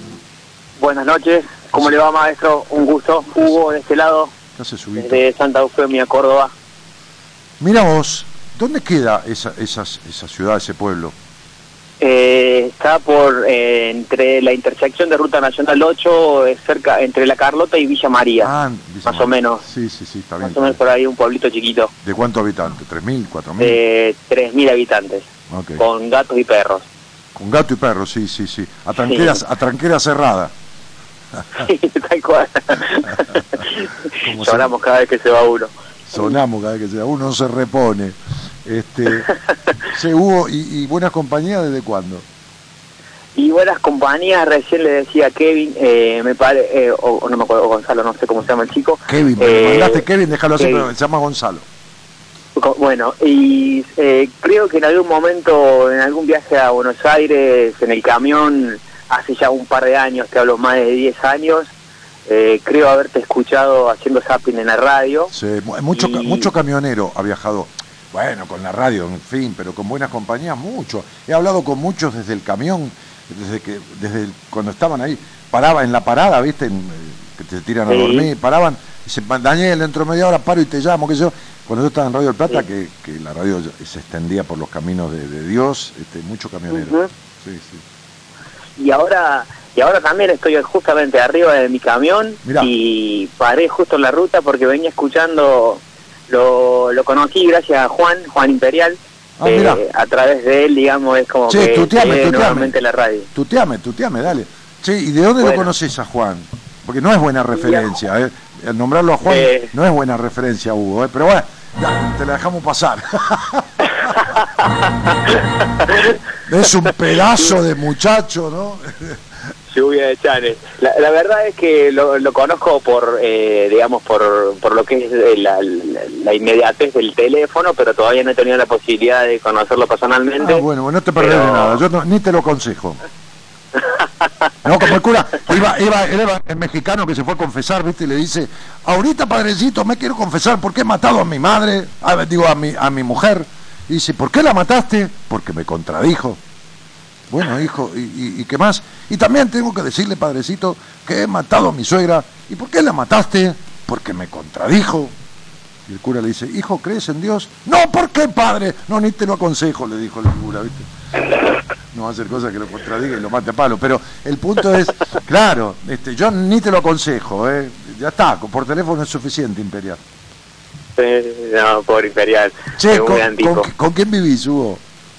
Eh, bueno, en este momento estoy viviendo solo, eh, vivo en una quinta, eh, alqui- alquilo una quinta, eh, intento y trato de, de tener una vida más arraigada, digamos, a la tierra y, y bueno, con altos y bajos, digamos, en ese sentido, porque, bueno, el tema de la tierra, o sea, arriendo un espacio, pero no es mío y, y bueno, estoy con esos altis y, al- altibajos. Espera un poco, espera, espera, espera. ¿Y qué tiene que ver, no? Prefiero un inquilino rico, un rico que un propietario pobre, me decía un empresario hace muchos años cuando, cuando yo me dedicaba a la construcción, hace 25, 30 años atrás. Y, y en realidad el, el- el- el- el tener o no tener un lugar estable, digo, propio, no tiene un significado importante en la vida. Eh, el, hecho, el hecho no es, sí, que- el hecho no es sí. tener una casa, eh, el hecho es vivir en un hogar, no tener una Es- casa. Y en un hogar, en un hogar tampoco significa una familia. Puede que vos comas solo, pero que cuando comiste coma toda tu familia, porque vos sentís ser esa familia. La soledad es algo que cuando se aprende a disfrutar es tan grosa que entonces uno, dice Hoyo, como la flor, quiere compartir el perfume de ese bienestar. Ahora, hay gente que se siente solísima en compañía, lo cual es desolación. Y hay quien está solo forzadamente por circunstancia de la vida y no se acomoda, como el perro en casa nueva, ¿viste? Oh, total, total, sí, sí. Ah. A mí me pasa, digamos, esa, esa cosa de vacío, pero hasta estando con gente, digamos, me siento como un, como un depresivo. No. eso como que me hace mucho ruido, me hace mucho ruido porque Sí. arrastro a, a la familia, digamos, ese es el gran tema, ¿no? Eh, y, como que en ¿A cuál realidad... familia? ¿A cuál familia? Ay, y a mi bueno a mi madre y a mis hermanos principalmente a mis hijos es como que me bueno tengo hijos y viven con sus madres y, y, y bueno esa cosa no de, de, de- de quererme ver bien para poder transmitírselo y bueno me pasa que en realidad hay veces que no me quiero ni ver ni al espejo Lo que pasa es que uno no se puede querer bien- ver bien. Uno no puede actuar de payaso triste, poner una sonrisa cuando el alma llora. Entonces, si vos fueras depresivo, si- mejor dicho, si estuvieras, uno no es un depresivo, uno puede estar depresivo, no te podrías ni levantar de la cama. Vos tenés, me pasa sí, sí, pero te levantás. me tengo que levantar a la fuerza No, porque no, tengo no. que trabajar digamos No, gracias no, a Dios Mm. No, escúchame, a ver, este, Huguito, para, trata de escuchar. Dime. Trata de Sí, perdón. escuchar. No, no, no me pidas perdón. Trata de escuchar porque tuviste una infancia entre la que te sentiste tan putamente solo, hiciste tanto por ser querido y esto no resultó. Tenés tal resentimiento con tu padre y de alguna u otra manera el tipo depresivo en medio de una depresión no se puede levantar ni para ir a, a darse una ducha. ¿Está claro? Chan. Bien. Si vos estás enfermo de depresión, que es una patología, es una psicopatología la depresión. Ahora, vos podés estar deprimido, que es otra cosa. ¿Está claro? Mm. Pero lo que vos tenés como base muy fuerte es melancolía. sí Bueno, la melancolía es un estado de duelo sin que nadie se haya muerto, por lo menos recientemente. ¿Entendés? Mm. Entonces, es como un estado de vacío, de duelo emocional, en el que no, no hay manera, ¿entendés?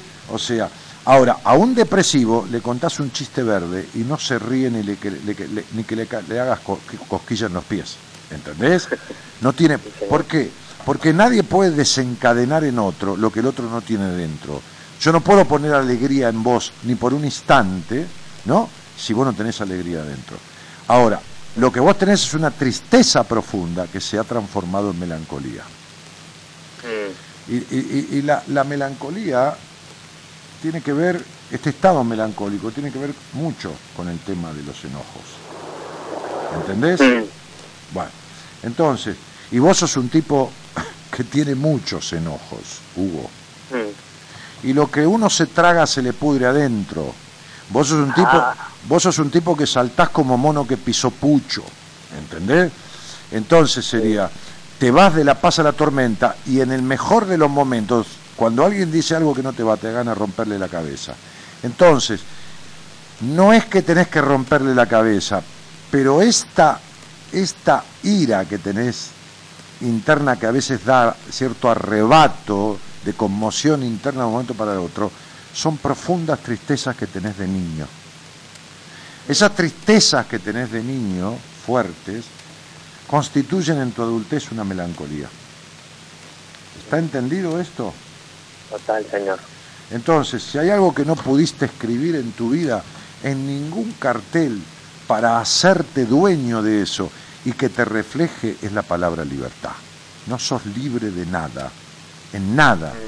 No importa que recorras 7.000 kilómetros en tus caminos.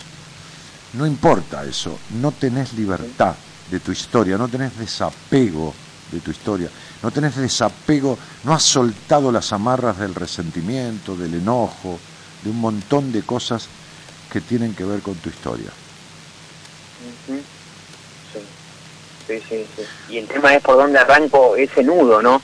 Eh, hace poco me puse en contacto con el licenciado Mayoral como para empezar, digamos, a, hacer una terapia. Me, me- interesaría mucho porque en el lugar donde vivo eh, inicié una terapia, pero no, no me sentí cómodo con, con el pibe con el cual estaba haciéndolo y, sentía que era, digamos, ir a, gastar palabras y alguien que, que se ponía en una posición, digamos, por encima, pero. y no, Sí, no, no, Hay terapeutas que se creen que están se- sentados en, en la cúspide del mundo o en el sillón de Dios. me- eh, y era tal, era tal cual, así era, era la imagen, Un digamos, boludo, un esa, boludo, un boludo, un- boludo que no Sí. sabe nada, un boludo que no sabe nada. Me- ahí, bueno, digamos, y eso es como que, bueno, vivo en un pueblo donde fui fui al psiquiatra y le digo, mira, me, si- me siento mal, digamos, no sé por dónde arrancar, me dio una sertralina, me parece. Sí, sertralina es un antidepresivo de muy de moda, sí. Exacto, y cuando la tomé, pero digo, no, no quiero algo químico para No, mí, no, digamos, espera, que- o espera. sea, que quiero, quiero iniciar, digamos, algo que, que en realidad me dé como una, una razón de vivir, digamos, una algo que me, que me sienta lleno por dentro. O sea, tengo una actividad, tengo un trabajo, tengo una familia, tengo un capital, pero y, y hay algo que ese, ese vacío es como que me pivotea todo el tiempo. Conozco una cantidad de gente muy maravillosa y digo, la madre, o sea, si me pongo a hacer un balance de la vida, eh, es interesante, pero que hace que a mí no, no me sienta lleno, digamos, que hace que, que no lo vea reflejado en mi propia realidad. No sé, es un estado de angustia raro.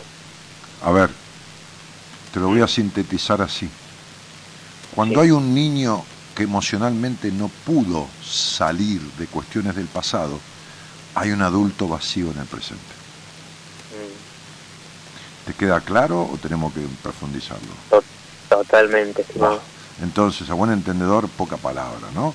Entonces, Sí, digo, eh, eh, mirá, eh,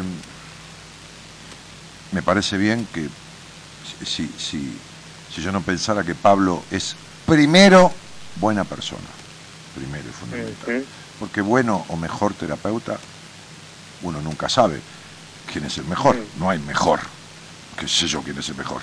¿Entendés? ¿Mejor para quién? Yo puedo ser el mejor terapeuta del mundo para Juan y, y no servir para Pedro, porque ningún antibiótico sirve para todo el mundo, ¿entendés? Ni, ni ningún remedio, ni ningún remedio, hermano. Ni ninguna corbata le gusta a todo el mundo, ni ningún jugador de fútbol le gusta a todo el mundo, ni el mismísimo Dios le gusta a todo el mundo. Así que si te discuten a Dios y unos dicen que Dios dice que hay que poner bomba, otro dice que Dios dice que hay que cortarle el clítoris a las mujeres y otro dice que Dios este, dice que, que- tener sexo es sucio y otros dicen que matar un bicho, este, una hormiga que te está comiendo la soja es, es, este, un pecado. Andá a cagar entre los yuyos con la cantidad de... Esto me hace acordar un cuento de, un- de un tipo que iba en el auto. Un tipo, un tipo que iba en el auto como vos en el camión, no solo como un hongo. Y entonces este, este, se le aparece, putea, qué sé yo, que Dios, que existe, que no. Y se le aparece un tipo, se le aparece uno sentado ahí. El tipo se refrega los ojos y dice, ¿quién carajo es este? ¿De dónde salió? Se asustó. Y el tipo dice, yo soy Dios. Y dice, ¿qué mierda vas a ser Dios? Si Dios no existe, le dice, ¿no? El tipo, dejate de joder, no hable boludeces, vos te subiste en pedo, habrás salido de la, ¿cómo se llama? De la- del catre de atrás del camión, ¿viste? El- la, la cucheta, bueno, habrás salido de ahí, te habrás subido, bueno, bajé a cargar nata, dejate hinchar la bola, le dice, yo te, te digo que soy Dios, sos caprichoso, la puta que lo parió, dice Dios, me, corporicé para, para explicarte y convencerte, dejate joder, de putear, me, tenés la bola llena. Entonces, entonces el tipo le dice, "De- pero deja de mentir, borracho de mierda. Ah, sí, le dice el tipo, ahora vas a ver. Y entonces iba de noche con el camión y le hizo de día, pero le hizo de día solo la parte, solo la parte del camión. Era todo de noche allá lejos la ruta, pero acá el camión iba con sol. Entonces el tipo se queda medio duro, sigue manejando, pero ya ignoró la velocidad, medio que se le trastornó la cuestión. Ahora vas a ver, le dice. Y se largó una lluvia de la puta que lo parió, pero arriba del camión nada más. Ahí adelante, hasta 5 metros para adelante y 5 metros para atrás. Y allá adelante, so, este, luna clara y camino iluminado, ¿me entendés? El tipo estaba enloquecido. Entonces aprovechó. Así siguieron por el camino conversando un poco, medio que lo tenía convencido el, otro que era Dios, ¿me entendés?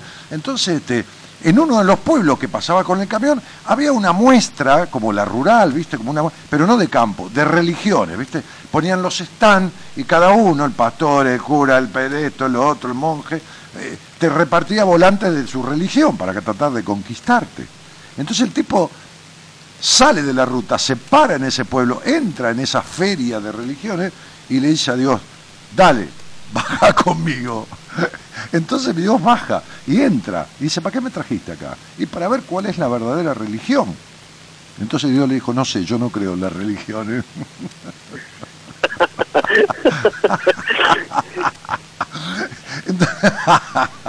Es muy bueno. Es muy bueno.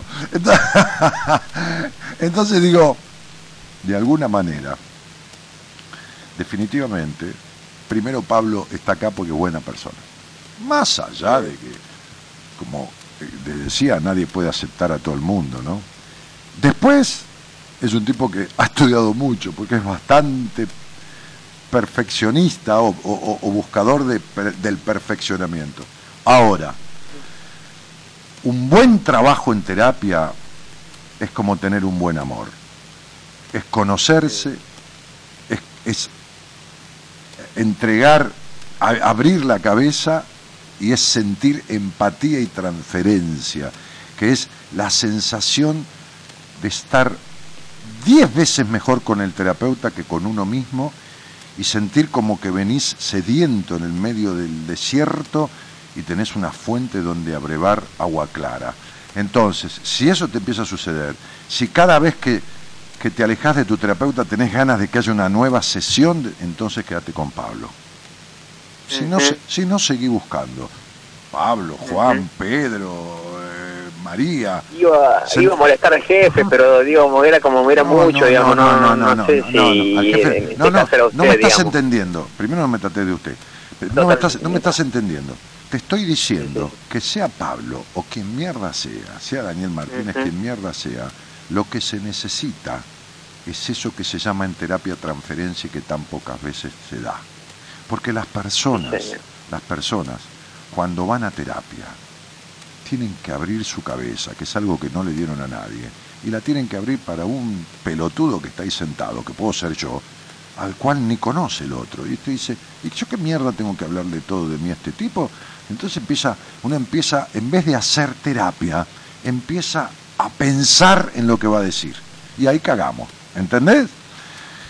Entonces, eh, claro, porque por eso psicoterapia significa cuidado del alma. O pones el alma ahí o anda la concha a tu hermana, ¿entendés? No sirve para nada. Entonces digo, claro, a mí me pasa que con la numerología, como hace Pablo con la astrología, te sentaste, saca la ficha de acá, de allá, de esto y el otro, como hace eh, otros con otra herramienta, como hace Noemí con constelación, o como hace este, Enrique con su poderosa intuición, viste que es un tipo que tiene una percepción de puta madre, imagínate que fue cura, eh, eh, Enrique, Enri- Enrique Audini fue 13 años cura, mandó a la mierda a la iglesia, en el buen sentido, con mucho respeto porque es ubicado, este, ubicado pero no, pero no boludo, y, y se fue de la iglesia eh, porque consideró que no, no, no, no le, no le, no le satisfacía a sus expectativas después de 13 años. Y se fue a estudiar a la UBA, y estudió licenciatura en psicología, y después conoció a una mujer, después se casó, después tuvo dos hijos, así que es padre por donde se te cante el culo. Padre por la iglesia, padre porque tuvo, tuvo dos pibes. Entonces, y es un intuitivo, viste que los curas, cuando son buenos curas, han estudiado y han introspectado tanto que te leen el alma. Entonces, no por los boludos pecados, eso no. Buah, No, totalmente. Claro. Maradís, Maradís, que está en Europa en este momento. Vos que debés conocer empresas como Loma Negra, como Shell, como Banco Patagonia, como Alfajores Cachafaz, como Claro de celulares, como Banco Galicia, como BMW, la debés conocer. Total, sí, sí, señor. Bueno, también debés conocer la Universidad Católica Argentina, que es una de las dos o tres más prestigiosas universidades del país. Bueno, Mara es docente en esa universidad, pero a todas esas empresas que te nombré y como a 30 más, podés llamar y preguntar a esas empresas, Mara les ha dado seminarios de estrés y liderazgo a ejecutivos de esas empresas, contratada por las empresas. O sea que acá boludo no hay ninguno. Y nadie, No, no, no. Y nadie se cree un carajo de nada, de que es Dios de ninguna cosa. Este, y entonces somos un equipo de buenas personas, que ya no es poca cosa, gaucho, que nos dedicamos a hacer algo que no sé si es lo que más nos gusta, pero sí sabemos que no podríamos hacer otra cosa. ¿Entendés? O sea, yo me casé hace poco. No sé si la, mi, no sé si mi mujer es la que más me gusta del mundo, pero sé que no podría estar con otra. ¿Entendés? Bien, sí, señor, Claro. correcto. Si no uno dice boludeces y dice mi mujer es la manera, anda a cagar. ¿No? Entonces, como, como esa gente que dice, ay, mi hijo es tan lindo y el nene más feo que el culo. ¿Entendés? Entonces, digo, eh, claro, hay que ver la realidad, boludo, dejen dejar de mentirse. Entonces sería, Sí, sí. a, a mí me dicen, algunas mujeres me dicen, Dani, sos divino, que soy hija de puta, porque estoy en la radio, porque tengo esta manera de ser. Me llegás a ver por la calle, te invito a tomar un café, me mandás a la mierda. Si, si no fuera quien soy y estuviera en el lugar que estoy. ¿Entendés? Ent- Sí, sí, tal cual. Claro, ¿qué, qué te cree que me voy a creer quién yo? Entonces, digo, hermano, me parece bien Dígame. que hayas elegido a Pablo, que es una buena persona, y que vayas con Pablo, como en la ruta, que a veces, viste que a veces yo he manejado acompañándome con otro auto en la ruta, sin conocernos. ¿Sabe a qué me refiero, no? Sí, señor. En, la- en medio de la niebla, el otro va adelante, yo voy atrás, entonces manejo un rato él y yo le voy siguiendo a 50 metros para que no se me canse la vista. Y después yo le hago guiño, lo paso y voy un rato yo adelante, ¿se entiende, no? Sí, correcto, es lo que hacemos nosotros también. Ya lo sé, hermano. Entonces, cuando yo me corro y le hago guiño a un camión y lo paso y él me apaga las luces, yo le prendo la, la baliza para darle las gracias y el tipo me hace un guiño devolviéndome la gentileza. Son Qué bueno. Claro. Sí, son esos códigos que están muy buenos y Porque yo, uno tu- se porque puede yo tuve un padre que tuvo códigos en la vida y entonces yo tengo códigos en mi vida, ¿me entendés? Entonces, Totalmente, entonces sí. lo, lo que digo es, dejate llevar por un trabajo con Pablo, una sesión, dos, cuatro, ocho, diez, cinco, viste, viste que, no sé si te ha pasado, ¿a qué edad te casaste? Me casé a los 24, 26 años, 26. me parece. Bien, 27. habrías tenido alguna otra novia antes. Sí, mira, fui padre a los 15 años, imagínate, entonces vengo de, digamos, de, Sí, de, sí. de chiquito, de medio como promiscuo. de chiquito como ponedor, digo, ¿no? Parece un gallo, Sí. un gallo pigmeo. Este, Sí. este, sí, sí, hacete el boludo, para, como, como perro que volteó el tacho. Bueno, en- entonces, este, entonces, este, bueno, viste que a veces hay novias que uno quiere mucho, pero ya no tiene más ganas de tener sexo con ella. Bu- Mm, Bueno, con el sí. terapeuta pasa lo mismo. Por ahí lo querés mucho, pero ya no hay más orgasmos emocionales. ¿Se entiende? En, en un buen trabajo en terapia uno siente que tiene un orgasmo emocional. ¿Está claro? Sí, mira que, yo, mirá que yo he tomado botellas de champán en mi vida y sobre todo en una etapa anterior de mi vida, ¿entendés? Que menos el Sí. pulso me tomaba todo. No es que era alcohólico, pero tomaba y salía de joda y con mis amigos cenábamos toda la noche afuera. Va, todas noches no, seis noches por semana. Entonces, este, nada más. Entonces sería eh, como Dios.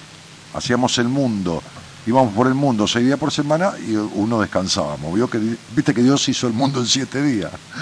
En seis meses y en uno descansó. Buah, entonces, entonces este, este, yo tuve muchos momentos en terapia, muchos momentos, como paciente, como paciente,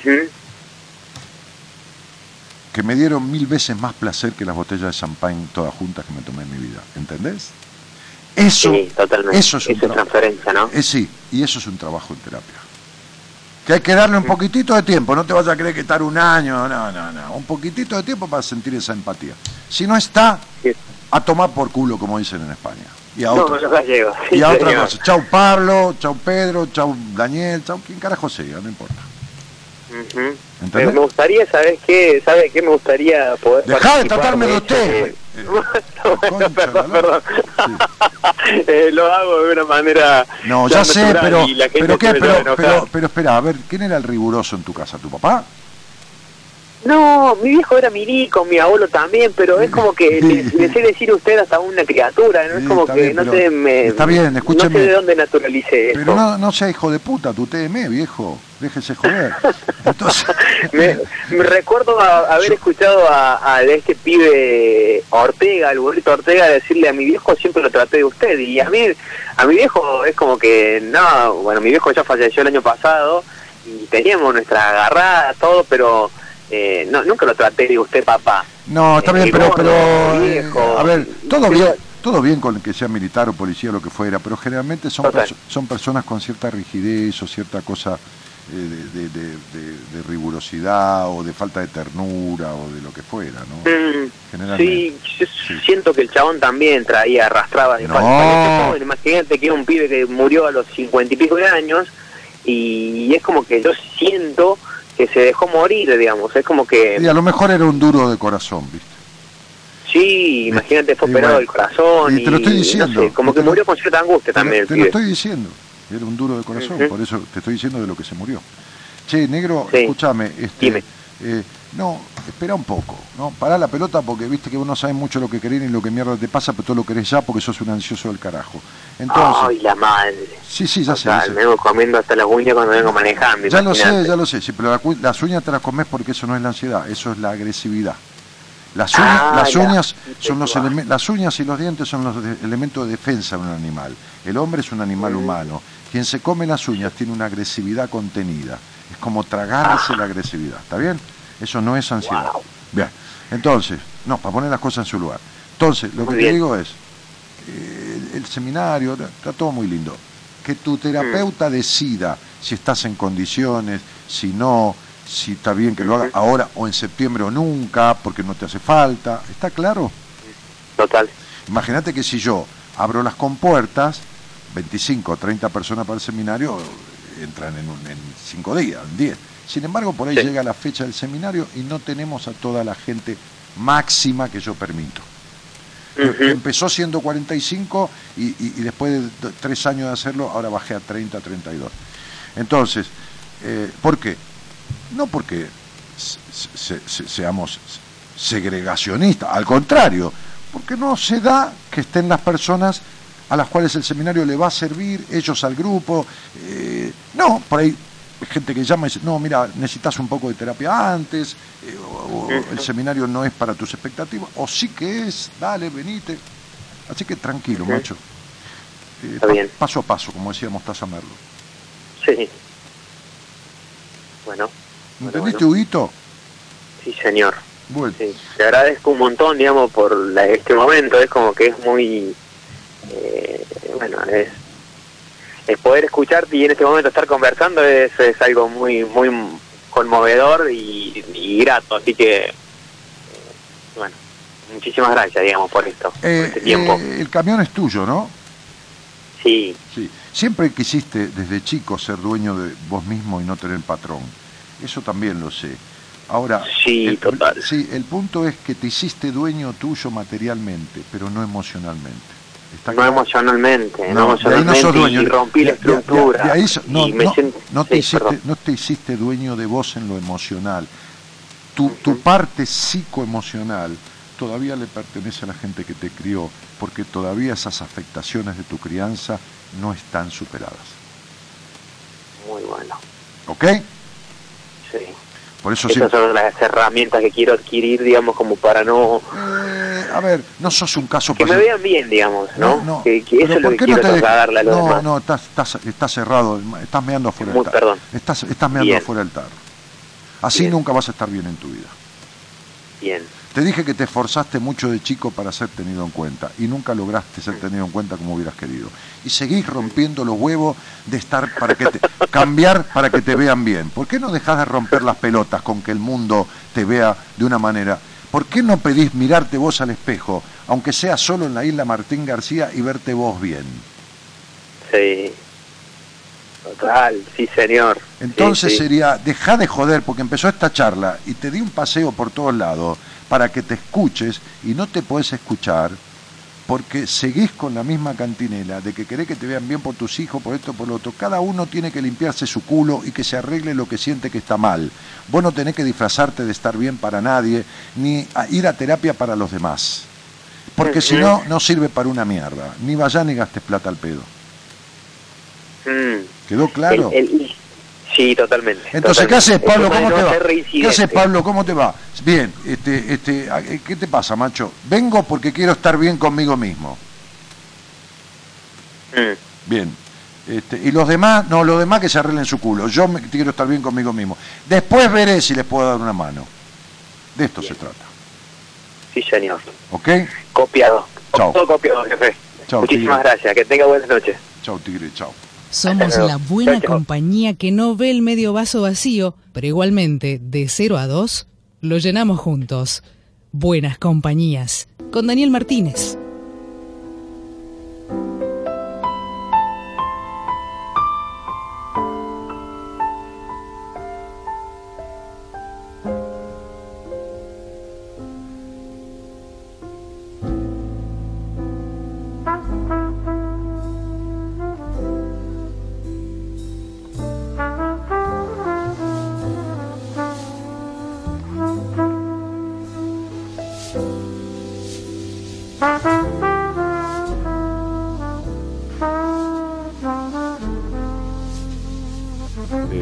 No sé qué me está pasando, pero Daniel empezó el programa y lo vi a Mayoral en él. Esto es ev- evidencia, esto es evidencia, no me pasa siempre, Daniel. No, no, esto es tener la vista mal, este, Alejandra, no, no es evidencia. Es invidencia. ¿Está?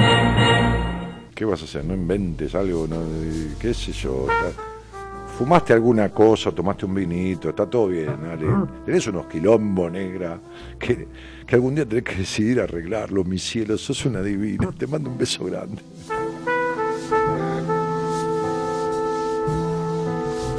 Pablo y yo somos tan iguales como Schwarzenegger y De Vito. Pablo es lindo, joven, yo soy feo y viejo. Este, fue una alucinación lo tuyo. Buena trompeta.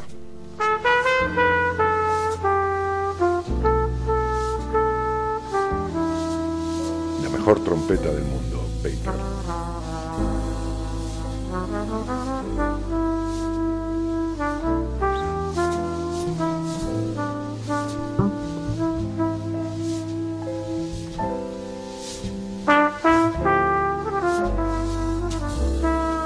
Y claro, y claro, porque la, la heroína es un alucinógeno muy potente. Este, este- este se dio un saque de heroína, se pasó de vuelta y se tiró por la ventana.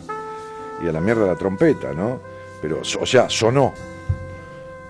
55 años, claro. Y bueno, pero la, la- falopa y sobre todo los alucinógenos como la heroína son terribles.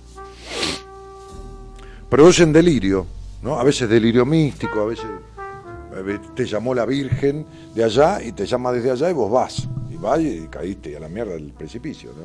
O sea, por ejemplo, hay otros delirios, ¿no? Que también no precisas tomar heroína. Hay gente que deliria porque tiene un trastorno psíquico, ¿no? Mental, ¿va? Sí, es eso.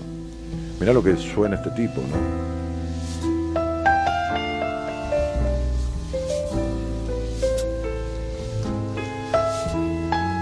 Y claro, claro, se hizo mierda.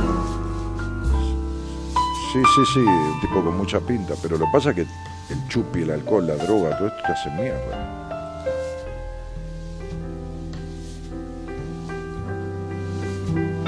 Pero el nombre, ¿cómo era? Baker. Chet Baker. Claro, Chet, Baker. Si para ver la foto. No, está, pero está hecho mierda, claro. Sí, sí, lo estoy viendo. Estoy viendo una foto con la trompeta de joven y estoy viendo 55 años parece que tuviera 89 mil. Cuando tenía 55 parece 89 mil. Qué bárbaro, loco. En Ámsterdam, en Holanda se me. Bueno, en Holanda también te dan en bandeja lo que quieras.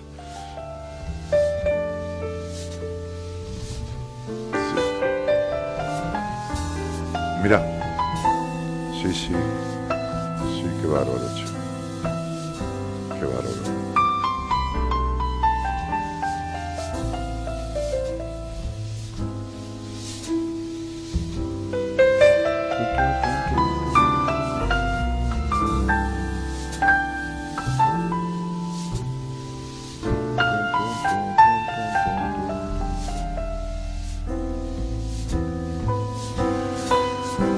Alejandra dice, tomo solamente agua saborizada. Qué linda, ya sé, te estoy jodiendo. No fumo de todo, Dani, no, Dios me libre. Sí, a lo mejor te haría falta. Andali- Daniel con llovizna acá en Termas del Río Hondo. Mira, bueno, Anabela, es linda llovizna. Leandro Bustos dice, Dani, si me, podría, si me podrás ayudar. No entiendo, Leandro, ¿qué sé yo, ayudarte a qué? Ah, en este momento de mi vida necesito terminar de cerrar etapas, necesito más ayuda de la que estoy teniendo ahora. Pero, ¿qué ayuda estás teniendo? Porque no, a ver, si estás con un terapeuta no puedes tener dos. Si no, eh, pero digo, eh, no, sé qué ayuda necesitas o en qué te puedo ayudar, qué sé yo. Eh, un placer escucharte, dice Amalia Aguilera y Agustín Pose dice, abrazo. ¿Qué haces, Agus? ¿Cómo te va? ¿Cómo anda San Isidro? Años que no, no eh, que nos vimos por última vez, ¿no? Unos años ya. Quinoa dice, besos Dani desde Villa Mercedes San Luis, abrazo enorme. Bueno, este, eh, mm, mm, mm, ¿qué códigos de ruta que tenés, Dani? Y anduve, qué sé yo. No te olvides que manejé un camión también en una época, ¿eh? No mucho tiempo, pero, pero no, no en ruta, ¿eh? Sino Yendo al puerto y cargando arena. Era muy chiquito, tenía, qué sé yo, 19, 18. Eh, mm. Sí, pero esas cosas de la ruta, uno aprende, qué sé yo, mirando a los demás, eh, no sé, no sé, qué sé yo. No hay cosa peor que el agua saborizada, dice Pesola, claro. Dice, este, agua saborizada de pomelo, tiene el 0,00000. Bueno, pues ¿sabes qué pasa? Que hay gente que no le gusta el agua sola. ¿Viste? El agua y entonces por lo menos le, le, un toque le inyecta un poquito de, compra saborizada y, y tiene, qué sé yo, eso que tiene.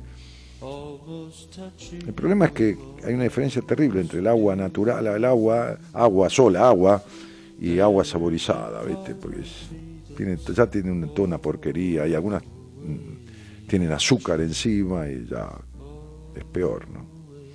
Pero bueno, Está bien, aceptado, soy vidente, me descubrí sola igual, dice que linda. bueno. Eh, ah, menos 10 es recién, mirá. Por consumo, dice Leandro Busto, fundación, necesito un terapeuta. Fundación, que estás en una fundación, necesitas un terapeuta. Salí al aire, habla conmigo, negro, dos minutos. eh, a ver, porque si no vamos a estar ahí, yo no, yo no, yo no puedo este deducir, qué sé yo, ¿entendés? Es decir, en el aire. Hermosa noche, me camino a la terraza escuchándote, genial, dice Anabela. Bueno. Eh, cocaína debe ser. Bueno, por lo menos tenés que, bueno, como quieras, este, Leandro. Si querés charlamos, si no, un ratito, ahora unos minutos. Si no, el lunes que viene. Che, eso es una publicidad. ¿Qué hizo este? ¿Dejaste una publicidad? Estás loco. Dale, dale. Eh, Era JR, dice. No, que JR. No, no, en un camión de un, de un amigo del barrio que tenía un señor grande, que tenía un, un, un corralón de materiales y yo, él andaba mal de guita y yo manejaba el camión, me ganaba unos mangos, iba a buscar arena al puerto y la llevaba al corralón. Un tiempo. Este, siempre me gustó ganarme un mango, viste, desde jovencito. Así que bueno, hice cosas así, qué sé yo. Eh, bien, tengo, hace rato que no uso el, el coso, ¿cómo se llama? El, el WhatsApp, ¿no? Excelente programa, dice Aida. Amé a mi madre y es espantosa la fobia que les tengo a las arañas, son lo más terribles. Pero claro, porque estás entrampada en tu madre, Aida querida, ¿entendés? Nadie dice que la tenés que odiar. Estás entrampada en tu madre, ¿está? ¿Se entiende? La araña, es freudiano esto, no lo inventé yo. Este, es- pero es muy simple, es muy gráfico. La araña asemeja a la madre. La araña teje una telaraña en donde la mosca, los bichitos quedan entrampados y no salen más de ahí. Por eso la fobia a la araña, Freud era un fenómeno, refleja a la madre, que deja en la telaraña que teje, por ahí con su amor y su dedicación y su sobreprotección, con lo que carajo fuera, deja entrampada a la niña en ella. ¿Entendiste, Aida? Buah. Hola, buenas noches, Daniel Martínez. Siempre es una caricia al alma escucharlo, siempre tan sabio en sus palabras. cuando nos visitará por Caleta Olivia Santa Cruz? Un abrazo, Natalia. Nah, tú no sé, qué sé yo. Natalia. Entre la necesidad de aprobación y tanta estructura, necesitarías no un taller, un, un seminario, venirte a Buenos Aires. Hola Dani, es un placer escucharte desde Posadas Misiones. Soy Pamela. Pam, un cariño grandote. Gracias, misionera. Este, Juan manda un saludo. Hola Dani, soy Gabriela desde Mendoza. Te sigo intermitentemente. Sí, de a poco, tampoco todo el tiempo, porque si no, hasta yo me canso de mí, imagínate vos. Este, también me has atendido hace años. Este, bueno, Gaby, como siempre, todo lo que decís es tan justo y certero. Hoy justo todo lo que dijiste es una fotocopia de lo que he vivido con mi... Ah, de tu madre es así, víctima. Ah, sí, sí, sí. Mil gracias, un abrazo. Bueno. Eh, me llamo Mercedes. Me encantó el programa. Saludos. Bueno, bienvenida, Mecha. quizás sea tu primer programa, este, o no, qué sé yo. Eh, Creo que la primera vez que te veo por acá. Y Mirta manda besos y yo le mando cariños. ¿Y qué más? Bueno, qué sé yo. Este, ¿qué- ¿Cómo le va, Imperial? ¿Usted ya llegó o ya? No llegó. Está, ¿qué está? Está enchufando.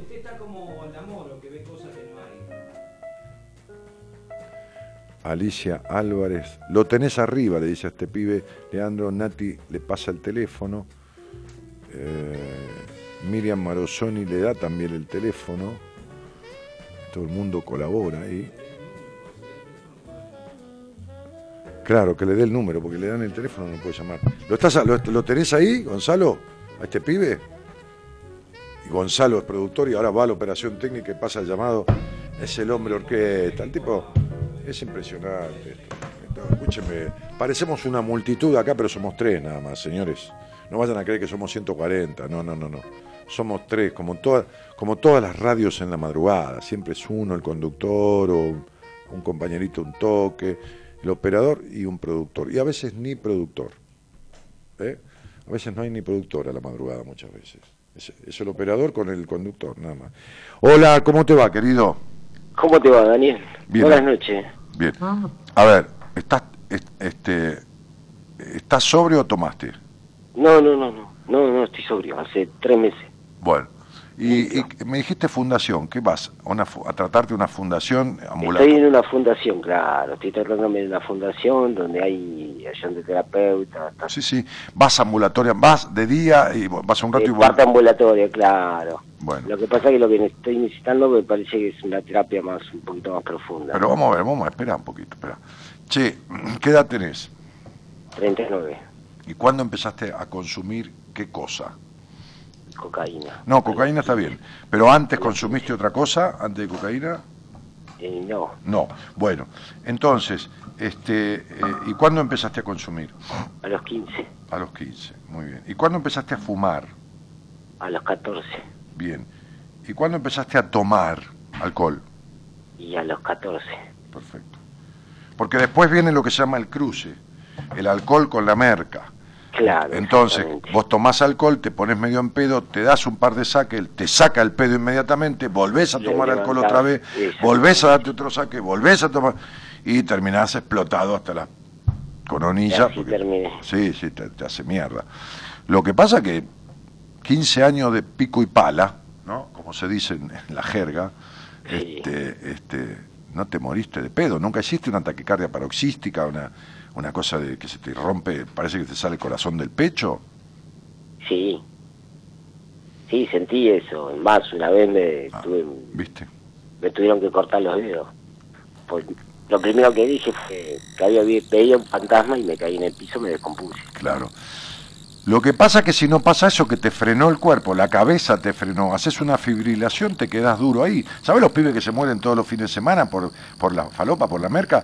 Y entonces Ah, en, el seguro. hospi- en el hospital le claro, se queda duro. En el, Viste que cuando vos tomas merca no podés ni hablar, se te pone dura la boca, dura, vos, las manos, todo. Entonces, este, este, los pibes que se mueren porque después le ponen paro cardiorrespiratorio, pero se mueren duro, algunos se mueren de un boliche y los tiran afuera lo- los tiran a la, a la- a la- a la. Hay un boliche que yo sé cuál es, que me enteré, este, que, que- que- que está frente a una vía, este, y, y- y sacaron al pibe como en andas entre los patovicas, así como si se lo llevaran borracho y en la madrugada cuando no había nadie lo dejaron ahí frente a la vía muerto. Pero, pero, pero digo, este eh, se mueren un montón de gente, lo- lo- sobre todo los fines de semana, días de mucho chup y consumo, porque está el, el corazón, la, la- la- la cocaína acelera el ritmo cardíaco este, y, y- y entonces se, pasa de pulsaciones y hace lo que se llama una fibrilación y te, te- te- te- te explota el corazón. Sí, sí, exacto. Ahora, te voy a explicar la causa. La causa. El origen de la, de la adicción, sea cual fuere, sea cual fuere, fuere la adicción, porque se, se puede tener adicción al trabajo, ese tipo son enfermos, por- adicción al, al escolazo, al juego, La adicción es- puede eh, ser a cualquier cosa. Claro, Eso. se, se llama una estructura ten- de tendencia adictiva. ¿Viste? El gordo Maradona era adicto al chupi, después a la merca, después a la, a la comida, después a, la- a esto, después, bueno. Entonces, digo Maradona por decir a alguien que todos conocemos, ¿no? Entonces, sería, fíjate que tuviste un hogar esforzado, bastante gris, eh, sin ternura paterna, eh, con, con- con un montón de cosas. Eh, La adicción viene de dos, de dos factores, mira, para, para hacerlo simple y que todos entendamos. Básicamente, no hay una ley en, en psicología, pero básicamente es lo que proviene de un padre desdibujado y a su vez la manera de castigar a la madre por haber elegido ese padre. Pero todo converge en uno, todo sucede adentro de uno. ¿Está claro? Sí. Entonces, la cocaína da un sentido de omnipotencia, es decir, puedo con todo. Me hago hombre rápidamente, le pongo pala y voy- puedo con todo, porque en el hogar donde viviste tuviste que hacerte grande siendo muy chiquitito, ¿entendés? Ve- Pero no porque tomaste merca a los 14, ya porque de chiquitito se perdió to- toda la estructura tuya, ¿no? Y, tenés de nacimiento una facultad natural de curiosidad, de liderar, de cuestiones con el cuerpo sanísimas o de cuestiones con el cuerpo enfermísimas. Ahora, el punto es, pero un segundo, el, el punto es que eh, nunca saliste, como le dije al pie de antes, de cuestiones de ese hogar y de esa familia, eh, ni de la dureza, ni, ni, ni, de, ni, de, ni de la falta de caricia, ni de, ni de nada de todo eso. Y, y, y- y la necesidad de ese niño de satisfacción un poco inmediata la evacúa con la cocaína, que da cierta sensación de satisfacción inmediata. ¿Entendés? Sí. Entonces es lo que proviene de un padre desdibujado y una forma interna de uno, inconsciente por supuesto, de castigar a la madre, ¿no? Porque uno, a ver, es un cacho de la madre, del cuerpo de la madre, de la, sangre de la madre, fundamentalmente porque se, se cría dentro del cuerpo de la madre. Una forma de castigar adentro de uno a esa madre por haber elegido ese padre. Estas son bases, digamos, bases muy como, como, como, como los cimientos de una casa que no se ven, viste, que no se ven, porque están ahí abajo de la tierra, los cimientos, pe- pero son, son los cimientos de una adicción. ¿Entendés? Sí, sí. ¿Entendés? Bueno, entonces, digo, claro que necesito un trabajo en terapia, que si vos lo estás haciendo ambulatoriamente requiere de un tiempo. Es decir, tres meses, que no tomes tres meses para vos es un triunfo inmenso y te felicito, pero, pero precisás de un trabajo en terapia que me parece que lo estás haciendo, si no, no estarías tres meses sin tomar. O es que te- el cagazo que te llevaste te llevó a no tomar. Eh, no, no, no. Eh, parte del tratamiento, bueno, aparte con eh, eh, pastilla, ¿no? Obviamente, con medicaciones. No, no, pero, pero, pero, pero, pero la medicación te pueden haber dado medicación para la ansiedad, para... ¿Qué te, Sí, qué te sirve, te sirve la risperidona, sirve como para... Y bueno, la risperidona, bueno, lógicamente, algún regulador del ánimo, algún, Claro. algún ansiolítico, lógicamente, por supuesto, está bien. Ah, Está bien que un, un paciente esté medicado, este, mientras, ¿para qué? Para que esté más o menos estable, para que uno lo pueda tratar. ¿Entendés lo que te digo? Sí. Para que pare la compulsión, ¿entendés? ¿Y cómo estás de tu agresividad? Y tengo ese, ese personaje de vez en cuando me sale. Trato de calmarme y de bajar. Sí, porque sos, sos un rompetodo, ¿eh? Lo sabés, ¿no, boludo? Sí, ya sé, viste.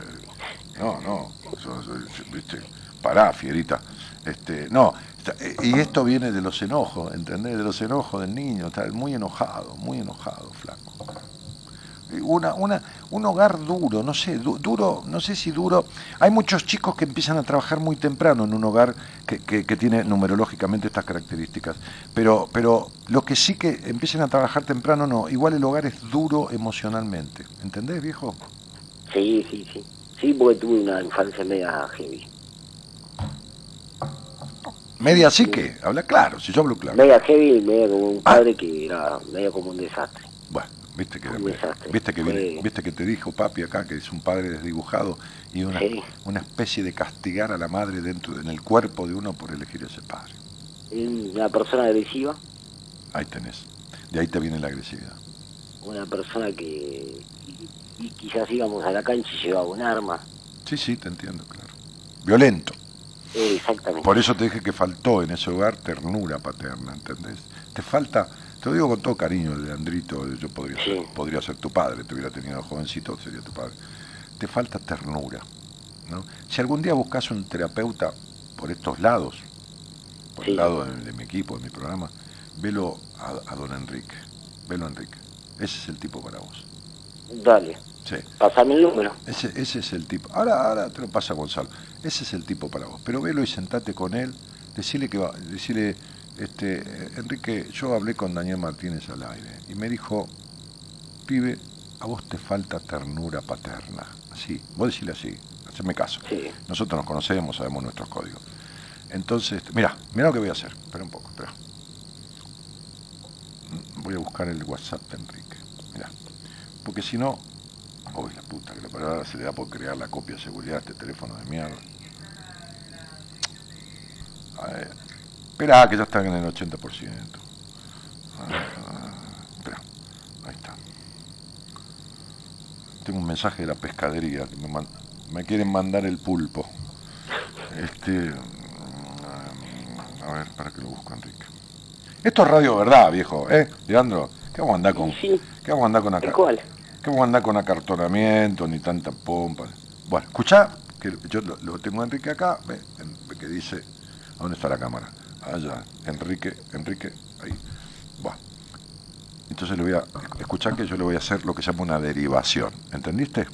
Sí. Enrique ahora está durmiendo, pero el celular está apagado. Pero para ya dejarle grabado. Esto es lo que hago cuando en una entrevista viene alguien y se lo derivo a Pablo, no es mío, o no, me lo quedo yo, porque digo, este tipo es para mí o esta tipa es para mí.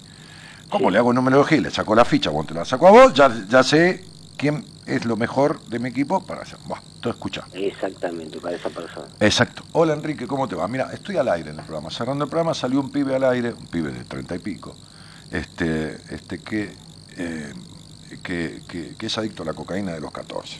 Le pregunté el alcohol, porque también me parecía muy tempranamente, y desde esa edad que toma más o menos alcohol y cocaína. Padre duro, rígido, este, de cierta manera violento, de portar armas, eh, nada de ternura.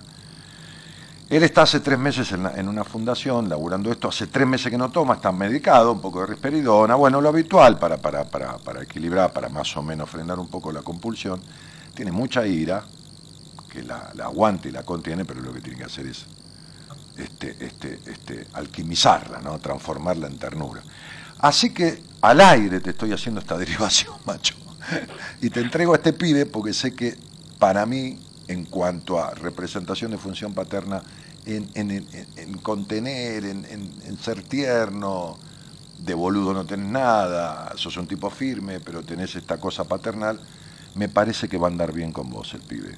Así que te lo mando, se llama Leandro Bustos, te va a llamar de parte mía y, y que tengas un buen laburo, Enrique, con él. Chao, hasta pronto.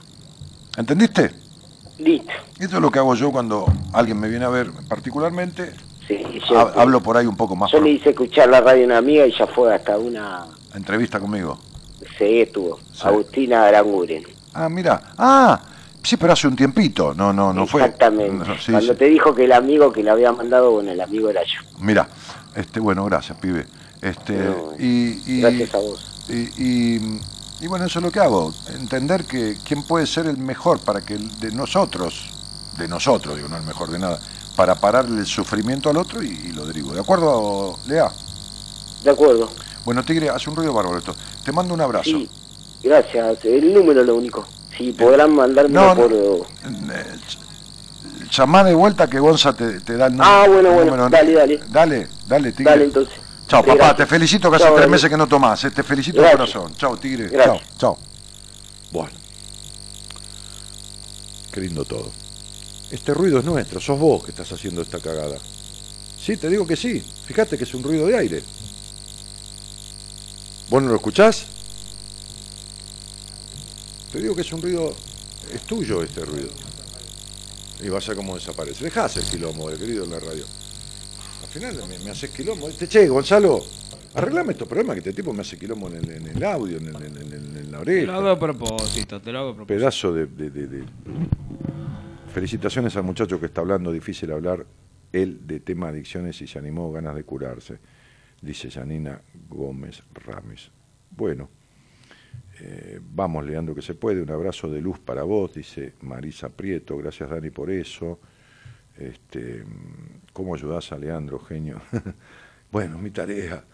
Eh, Judy de la Garza dice, hola Daniel, me estoy desvelando mucho desde México, saludos. Hoy atendí a una paisana tuya, una mexicana, Laura, y dos apellidos, uno de los apellidos era igual que el mío.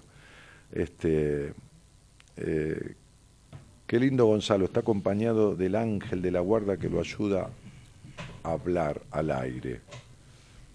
Yo también, besos para todos. No sé. Betiana Céspedes, Dani, ¿por qué son tan miedosa y dudo mucho para emprender algo nuevo? Siempre espero, espero que los demás me digan si hacerlo o no. Dicen que el que no arriesga no gana, pero a mí me cuesta mucho arriesgarme.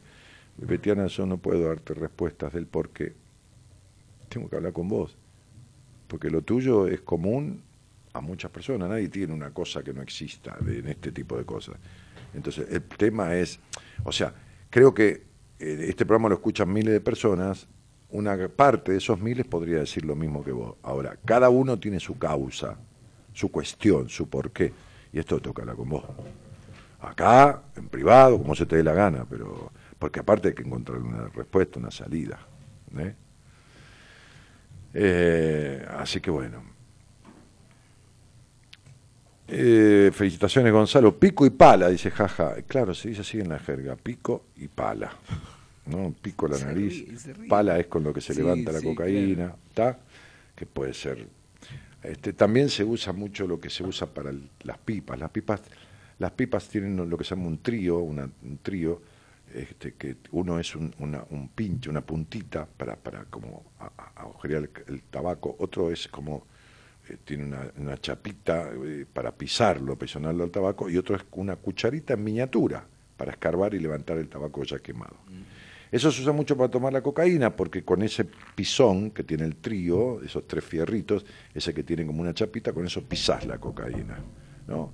Este, y con la pala, con la, pali- con la cucharita, la levantás y te la pones en la nariz y haces así. ¿Entendés? Bueno.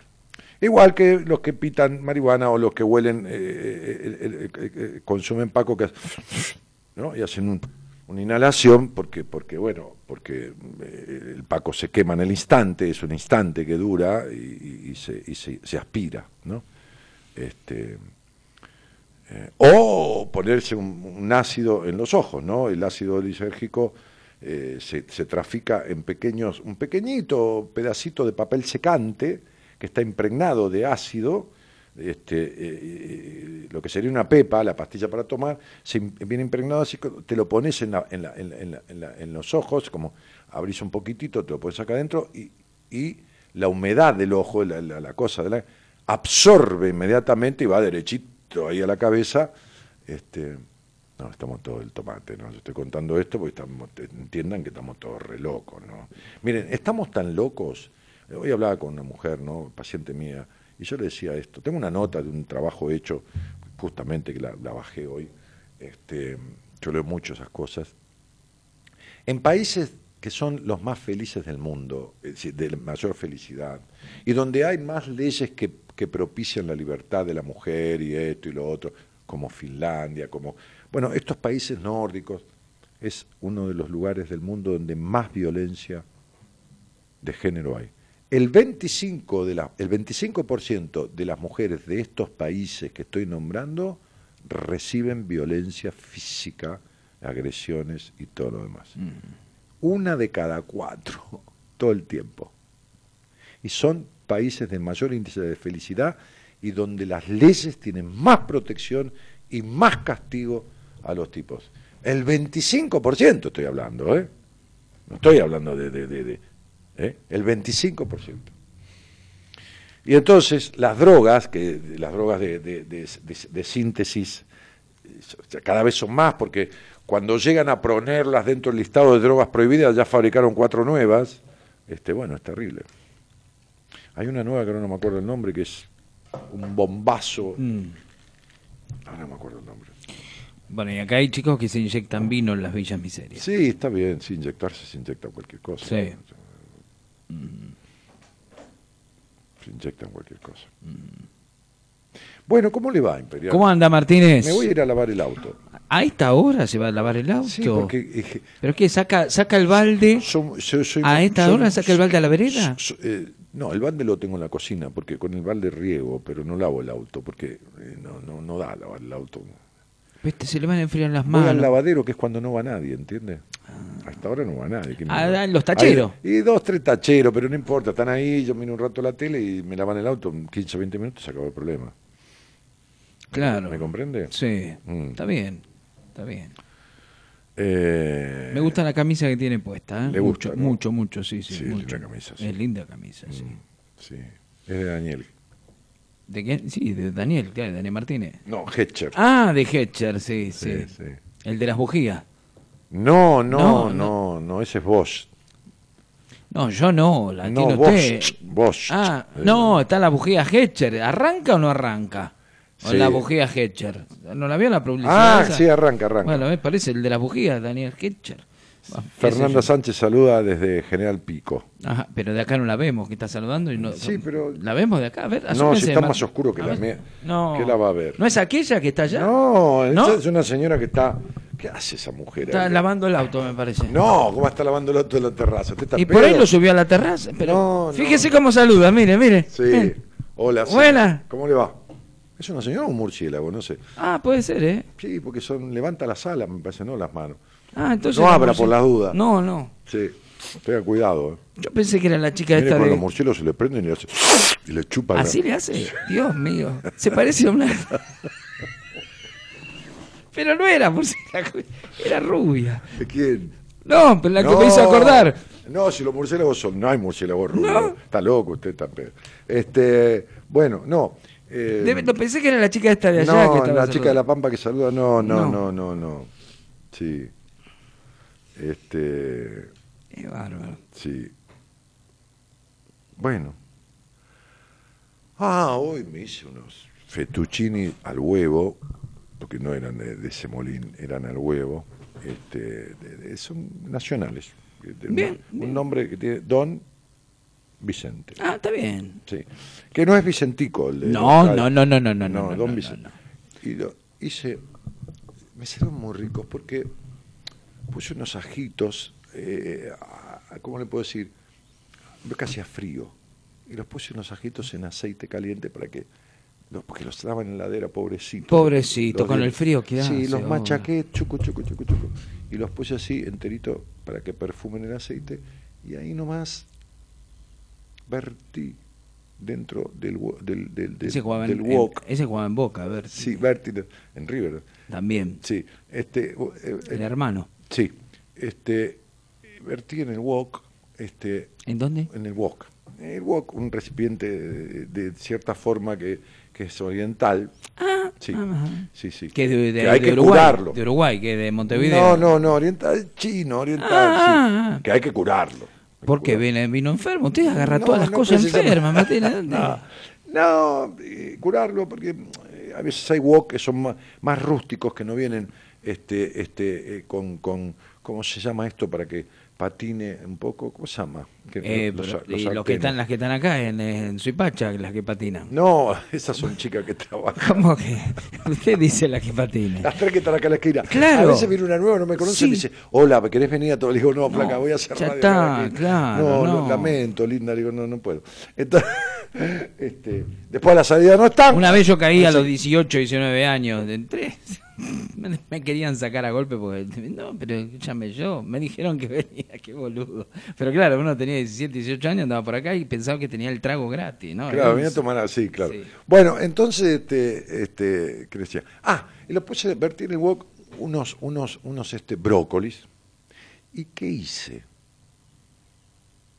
Descongelé unas chauchas cortaditas Todo- y, unas, pasto, y unas arvejas. pasto. Usted es un hombre de campo. Y entonces- Nada que hacer. Agarré un, ja- un pedacito, una colita que tenía. ¿De qué? ¿Cómo? No, eh, ¿En la- ¿Para los videos? una Martín? colita de chancho, eh, de una colita No. de jamón, jamón de cerdo. Podía ser jamón de jabalí, jamón de, No, no, de pero- ciervo. no, no. Pero era jamón, jamón. Sí, sí. Que había comprado Jamón en, la, del- en la ruta, en un lugar de campo que lo hacen ellos. Este, y corté muy en cubitos chiquititos ese jamoncito. Ajá. Lo tiré y acompañó a estas arvejas y a estas pequeñas chauchines y al, y al- Al brócoli. y al brócoli. Y, y luego, que ya estaba la pasta hecha, este, este, la puse ahí en el wok, tipo sartenearla, como se dice, y le eché media taza suculenta, ¿no? Me- Media, media taza pasadita de- del agua de los fideos. Para marinar, para, digo, para maridar un poco Sí. ¿eh? Este, este, el- la base de la cocción, que es el oliva, este, y, y todo lo que estaba ahí de base con los ajos, con el agua de los fideos y, y, y- mezclé todo. Y una cosa, una, un ricor, un sabor. No, no probó con una salsa boloñesa, con buena carne picada. Pedo, pero no. Escúcheme, pero ¿qué? Pero, No, eh, brócoli, eh, que me, me hace acordar que era eh, ministro de si, Alfonsín. le, si le doy, si le doy, si yo le doy una porción de No, eso, pero yo no como pasto, pasto para las vacas, Martínez. pero no es pasto. ¿Y qué brócoli, chaucha? Todo, todo de la Pero tierra. no, De la tierra, hombre. Usted es un gaucho cocinando. Usted se imagina, e- es más, quedó como las ¿qué, qué pasó? Le voy a contar que sucedió algo, un proceso químico entre ellas, Dios al, amalgamarse. Claro. Sí. ¿Cómo no? Si tira todo ahí adentro. No. todo pasto que ¿Qué pasa? Generalmente la chaucha, usted, la, La- chau- la chaucha la- Es la verdura que uno usa para despedirse. la por chaucha ejemplo, la sí. tiene la, la- Sí, sí, sí, la sí, chaucha. chaucha. Si no, la chaucha te la mete. En- no digo antes en cualquier lado, ahora estoy más selectivo. Pero generalmente hay que ponerla en agua. Claro. Después de, claro, no, porque no. queda ardida, ¿no? Y, y la arveja también. La arveja la mete en agua. sí, Ahora, no, ¿qué hice yo? No, primero chaucha, Porque después al ponerla arveja. en agua se le hidrata mucho y entonces Yo cuando la pongo en agua se me hidrata la mucho. esencia. Entonces, ¿qué hice? Puse la chaucha. ¿Dónde puso la chaucha? Pero tiene cuéntenos. Acá, frente a cámara, mire cámara 1, cámara 2. La estamos ahí. puse al microondas. ¡No! ¡Qué dolor! No, no, no, no.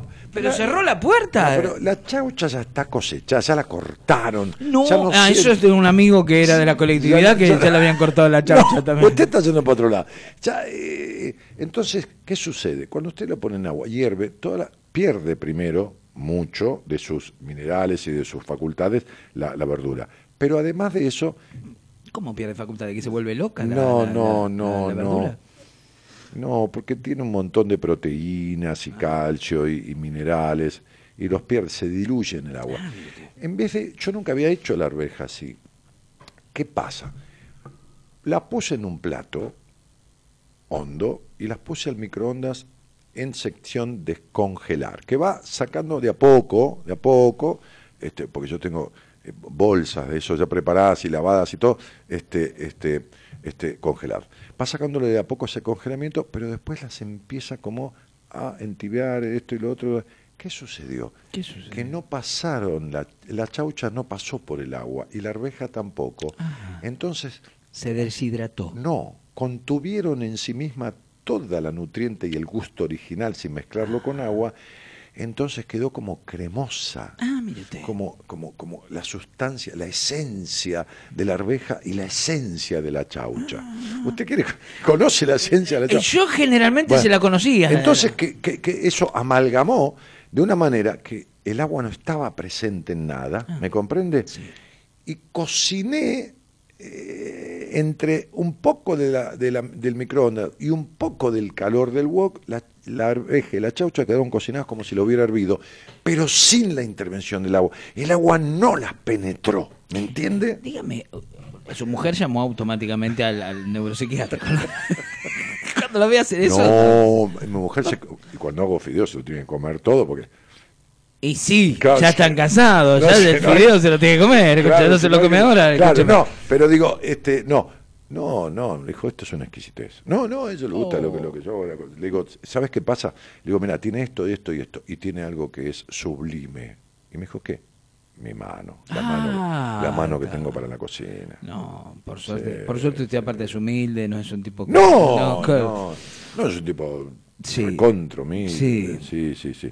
Este, en, el- en- en las artes culinarias, sí. yo le meto la mano en lo No culinario. me diga de... Sí. Yo, yo, yo Sí, suelo sí. hacer lo mismo, eh, le voy diciendo. Sí. Sí. Sí. Ve, Mar Benita dice, qué rico la chaucha con huevo cocido, tomate, mayonesa y repollo. Generalmente viene acompañada de dos limón, sí. Y mucho limón, sí, Sí. Este, este, Patricia Garelo se ríe, acá se ríen todos. No ¿Qué- sé por qué. ¿Qué come Juan? Dice Analia, no sabe comer bien. Sí, viste, te diste cuenta. ¿Qué ¿eh? Dale, Ah, ahora son todas, ahora son todas chaucheras de, de, de, de coso, de microondas. Son todas, la ponen la chaucha en el Y microondas. Gabriel que dice, las arvejas dan buena miel. ¿por qué no se hacen hervir? Esas son las abejas, boludo. este Ah, pibe confunde yo, las eh, cosas. Yo pensé lo mismo, yo le iba a decir, guarda que le pican. Anabela dice que se copia de mí cuando cocina. Ah. Muy bien, hacemos yo me copio de otros, tenés razón. El repollo es un pollo de mejor calidad que los comunes. Es un pollo de Barrio Norte, el repollo. Claro, un repo, un, re- un repollo. Un repollo, Sí, claro, ese es, po- es un pollo top. Sí, sí, es- sí, es- sí, es un sí. alto pollo. Sí, alto pollo, premium, premium, o gordo. un pollo, o- o- un pollo eh, en fuego. Sí, sí, fire. sí, sí, sí. Un pollo on fire. Un pollo campeón. Sí. Podría ser, ¿sí? Sí, un pollo Sí, ¿viste campeón. los términos que hay en día. Sí. Bueno, es alto pollo. Alto pollo. Sí, sí, sí, sí. Bueno, entonces, este, este, la verdad que eh, después comí unas cucharaditas de un helado de fruta este, eh, endulzado con, ¿cómo se llama esto? ¿Cómo va a endulzar el helado? No, no, no, yo no lo endulzo, lo compro. Ah, ya. ah, Endulzado con, ay, que no me sale la palabra, ¿cómo se llama? El- Ah, el que le pone usted al, al mate, eso. no, no, ese, ese es fructosa, pero el edulcorante natural, que no, no. Eh, a ver, chicos, me ayudan ustedes que, que saben, eh, no me sale la palabra. ¿eh? Este, la gente. me- Azúcar, Martínez, ¿con qué va a No, con azúcar. no Usted le echa un- una cuchara con azúcar. Stevia, ahí está. Ah. Silva- Silvina Cabañez, gracias, mi cielito linda. Nati Lardi también, una divina. Nati Lardi es un programa en su radio. Por supuesto. Sí. Cuando pase el temblor. Hoy está, hoy sobre, el, sobre el Parkinson. Sí. Interesantísimo. lo que Interesantísimo, chica. muy buen ¿Sabe qué programa. buena fotógrafa que se llama? Y trabajó conmigo de fotógrafa también. Bueno, este, sí, eh, eh, el helado con stevia, eh, sin Ah. azúcar, ¿me comprende? Qué buen actor. ¿Quién? Stevia. ¿Qué, qué No. Stevia? El, el- No, Quique Estebanés, eh, no, no. ¿No? Tampoco es Estela Moli, no. No, no, no, no. Stevia, stevia. Es un, es un, endul- es un endulzante, pero natural, este, ¿no? Este, este, bueno, eh, bueno, acá ya están diciendo un pollo de doble pechuga, se achicharraron, dice que No, no, momento. Gracias, pa, dice Nati, una divina, es una, es una hija postiza. Tengo tantos hijos Sí. postizos. Sí, sí. Este, bueno, entonces digo, comí un poquito de ese helado, este, después unas pitadas de un cigarrillo, dos o tres pitaditas, este, saludé a mi mujer y me, me- me puse una camperita, así que tengo de mierda, una nueva que estrené ahí, una porquería de esas, este, y estoy jodiendo. Ah. Y, y me vine para acá. Está bien. Sí, ¿qué voy a hacer? Y sí. Dije, ¿a dónde carajo voy? Más, me voy a la mierda, dije, lo voy a ver a Imperial. No, no, no. No, por Dios. No, no. Eh, bien, ¿y usted qué comió, Imperial? Hoy me comí los gnocchi del 29. Ah, se comió el Con gnocchi, salsita, con salsita fileto, lo mío es muy humilde, Un muy... que es como un chisito, como el Un comerse el de cosas. Depende. ¿Dónde anda este bobo? Eh, No sé, en alguna sinagoga debe andar. No, pero lo echaron. ve- De todos lados. Lo sí. echó así. Paraba ahí donde yo voy a veces, en, en Babieca, y, y es un Babieca. Lo echaron. Es un babi- claro, porque hace honor. Lo echaron eh. por Babieca, sí. Sí, sí, sí, sí. Qué tipo insoportable. un tipo, un payaso. ¿no? No, pero en realidad no, porque los payasos son divinos, pero él es un, un- un bufón, un mal bufón.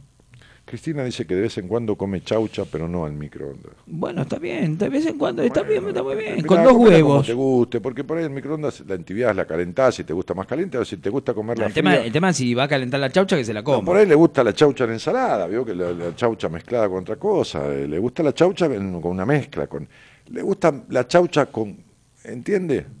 Con varias cosas alrededor. Mm, con velas, con... No, ¿Cómo no? ¿Cómo? ¿Qué va a comer Con vela? saumerio. No, no, no, no, no, no. Este, la chaucha en compañía, no la chaucha sola. Está bueno, está bueno eso, siempre. Bueno. Sí, tomó la chaqueta y se vino muy light, dice, ¿no? ¿Esteban es buen actor? No, es de madera, sí, es de, es de madera. Es sí. de madera, No, pero labura porque el padre es el productor. Pero bueno, pegó a veces en algunas Sí, telenovelas. es pintón, es pintón. Es pintón, es un galancito con pésimo No, arte, pero arte tampoco pésimo. No sé, no sé si es pintor, no sé, no, no, no, no, a mí no me gusta, no, no, no. Bueno, pero veo que tiene el lomo, que bueno, digamos Bueno, que no bien, es, no es un tipo este de- desagraciado este con su con su forma. Quizás no es este, a ver, no es Raúl Aubel en su mejor momento, pero No, pero Raúl ya en el año del- bueno, pero tenía una pinta bárbara Raúl Aubel. Sí, En Circe está muy sí, pintón. Parece ser un poco señora. No me diga. Sí, tengo una ¿Sí? sensación, sí. Mire usted. No importa, pero digo. No, no, está- pero- como- como bueno, Jorge Barreiro también. y- Va, Jorge Barreiro. Tenía una pinta bárbara no, también. pero era una, Jorge Barreiro una- es una señora de tacos altos. Este, eh, sí. Estamos- estamos ácidos Pero, hoy, pero sí, a- a sí. Raúl Albuel, no, sé, pero no lo digo por desmérito. No, no. No, porque era un poco señora, me parece que. No, porque digo, la pérdida de la pinta, semejante pinta. eh, Ah, sí, sí, sí, sí. pero sí. está bien, cada uno. Sí, sí, sí. Como más le guste, qué sé yo. ¿Cómo se llamaba este que yo lo conocí, la puta? eh, que también tenía pinta. Parece que Cristina Braida lo conoció a Estebanés. Dice que es lindo muchacho, pero es de Bien, madera, que lo conoció. bien, bien. Ve cómo le gusta la chaucha de otra manera. Mm. Sí.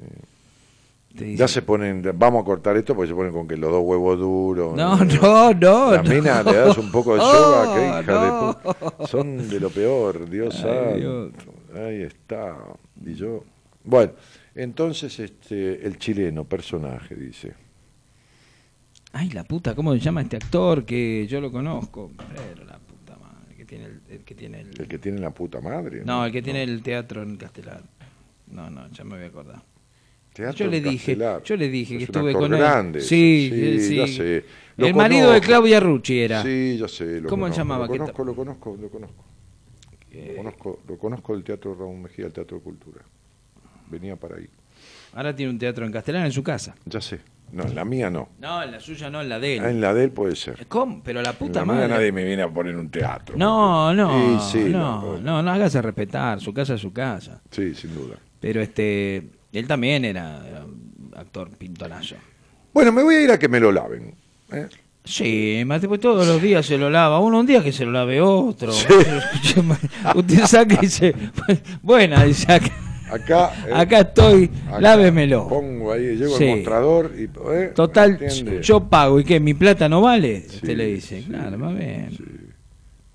Sí. ¿Cómo se llamaba? La reputísima. Marisa dice que yo a la rosa a la valenciana solo le pongo chauchas, entonces con el pollo y el azafrán queda riquérrimo. Ah, está bien. Está bien. Y a la valenciana, claro, una, una paellita, Una, paella- una mini paella, ¿no? digamos. O para él, no sé, para cualquiera de los dos. Para, sí. para alguien, que Para alguien, para alguien. Alejandra Moro dice, el manguera. No, no, no, nada que ver. No, que el manguera es un Manguera, apodo que le dicen a un actor chileno, claro. Roberto Durán, no, nada Sí, que el, teatro Roberto Durán, sí. Sí, el teatro de este eh, actor se llama Es Roberto, Roberto Durán. Durán. Pero el actor se llama de una manera que no me sale. Pero ahora. eh, por eso ese no es el nombre del actor. no, pero es el nombre del teatro de él. Imperial de los 70 que dejó de ver TV, que se actualice. Sí, Analía, por eso le decimos Enrique el Antiguo, ¿entendés? Porque es el personaje Franchella, él vive en el pasado con estas cosas. No, le pido por favor. Sí. Él tiene televisor blanco y negro, todavía y no lo quiere, no lo quiere sacar. Yo le, le cambio todos los días el canal. Sí, no- claro, no, tiene control remoto, nada. No, no, no, no. No, no. Este, y come chicle bazooka. Sí, sí, sí. O el jirafa. El Sí, jirafa. sí, el jirafa es- también. Ese larguito. Claro, Sí. claro. Y la yapa. Cuando, cuando no te van a comer chicle, que coman la yapa. Lo rompió todo. está. No, no rompo, está, está, está este micrófono Sí. para la mierda. Sí. Bien, eh, escúchame una cosa, este em, no me acordé de algo, pero lo vamos a dejar así. Eh, eh, dice se ríe Analia. No es cierto, es Enrique el Antiguo. A mí una vez me invitaron a comer paella y yo no comí, dice Gabriel. Bueno, ahí ya. Está bien, bueno. Está bien, porque era para ella. Sí. Está bien. Sí. Este, Está perfecto. Ajá. Bien, entonces digo, eh, ¿Qué dijo que comió Imperial? Porque al final no contestó, sí. Yo que lo contesté que los ñoquis del 29 comí. Ah, tienes razón. ¿Y con qué? Con su famosa este, salsa, este, ¿cómo se llama esto? Con No, la eh, salsita de... Fileto. Fileto y, la- tomate y queso rallado. y queso rallado porque estaba así, que estuve con gente en casa, hoy estuvimos eh, ordenando la biblioteca y demás. Este, y nada, una salsita comprada y otra cosa. Todo muy, muy, este... Víctor Hugo Vieira y la reputísima ah, madre Víctor que Hugo lo parió. Vieira, sí, gran tipo, gran actor, lindo muchacho también. En su momento era un pintonazo. Sí, sí, sí. Y tipazo, Víctor Hugo Vieira. Este, ahí está, ya está, lo vi. Víctor Hugo Vieira debe tener 70 y monedas, ¿no? Casi 80, sí. Sí. Mm. Pero actuando y vigente. No, si no digo sí, nada, sí, me sí, parece sí, bárbaro. sí, sí, sí, sí. Me parece bárbaro. Sí, sí, sí. Y con una, con una mujer muy joven, ¿Quién? Víctor Hugo Vieira. No, no Claudia. No, la nueva. Claudia, sí, sí, sí. Muy joven de qué edad. Mm, casi 60. Ah, está bien. Mm. 25 años está bien. Sí, sí, no es nada. Claro, va bien. Yo por no puedo decir Por nada. supuesto. Se casó, me- me- se casó este Santo Biasati con la actriz Bueno, pero hace años que están juntos. 14, pero se casaron ayer. Tienen dos hijos. Sí. Él estaba en, en- en pareja y, y cuando la conoció se enamoró perdidamente y ella de- era muy buena, era buena en televisión, pegó muchas cosas. Sí, se retiró, sí, sí. Se retiró de todos lados porque vio que este tipo tiene la particularidad de tener una cara de culo totalmente No, pero al es aire. un, divino. Pero es un dulce, un divino, un jodón. Y un jodón hincha pelota Pero todo el tiene tiempo. ese personaje armado para Sí, televisión. sí, porque- Yo no sabía eso, ¿eh? pero y vive en Puerto Madero él. Él un día se puso a hacer el, eh, telenoche en la, en la medianoche con esa cara de orto y estaba en calzoncillos haciendo, estaban todos cagados de risa al aire y él estaba en calzoncillos y Así no- acá pasa con que el traje. tapado por el mostrador. Claro. Sí, sí, estaba sí. en calzoncillos. Sí, yo he hecho radio en calzoncillo, sí. Bueno, pero él por, por- usted Pero por no fuerza por mayor, joder. claro, él te porque Hacía joder. 43 grados dentro del estudio. Este dijo, muchacho- Todo cerrado, me iba con el cerrado, me saqué la ropa, estaba en No. calzoncillo, me saqué todo. Muchacho, ahora Y vengo. como no había cámara, me Claro. quedé con el calzoncillo solo haciendo el programa. No, este dijo, muchacho, ahora vengo, cinco minutos antes de salir al aire, apareció. En- en se cruzó en sí. calzoncillo, se sentó, buenas noches. El que- asunto que le- él lleva 25, 26 él tiene años. 75 y ella tiene 46. Eh, claro, están casi 30 años. le lleva. Sí. Desastre también. Ah, es una diferencia lógica. Mira quién habla, ¿la viste la, la película? ¿Eh? El que no podía decir nada, ¿viste? El que, el que callaba. Claro. Alain Delon dijo clarito, el hombre tiene la edad de la mujer que ama. Absolutamente, absolutamente. Lo dijo Alain Delon. Alain Delon, ¿no? No lo dijo cualquiera. Eh, Otro que tenía más o menos un poco de pinta, ¿no? No, no. El día que yo estuve frente a él, más cerca que lo que estoy de usted, mucho más cerca, me impresionó. Ay, impresionante. La pinta de Alain Delon. Imagínense que hace tre- 30 años, el tipo tenía, era un cincuentón, cuarentoñano largo. Sí, sí, sí, sí, sí, sí. Estaba con una camisa blanca, impecable, abierta, casi dos botones abierta, el pecho bronceado, los ojos estos celeste fuego y el pelo caído así un poco a los costados, entrecano. ¿no? El tipo, cuando entran Claro. en años se ponen mejor todavía, ¿no? La puta que lo parió. Estaba con la mina que salía que era Meriel Dark, ni pelota, ni la miré a la mina, el tipo Claro, una pinta. Una pinta descomunal. Sí, imagínense que este, este, bueno, nada, impresionante, impresionante. Sí, sí, sí. sí.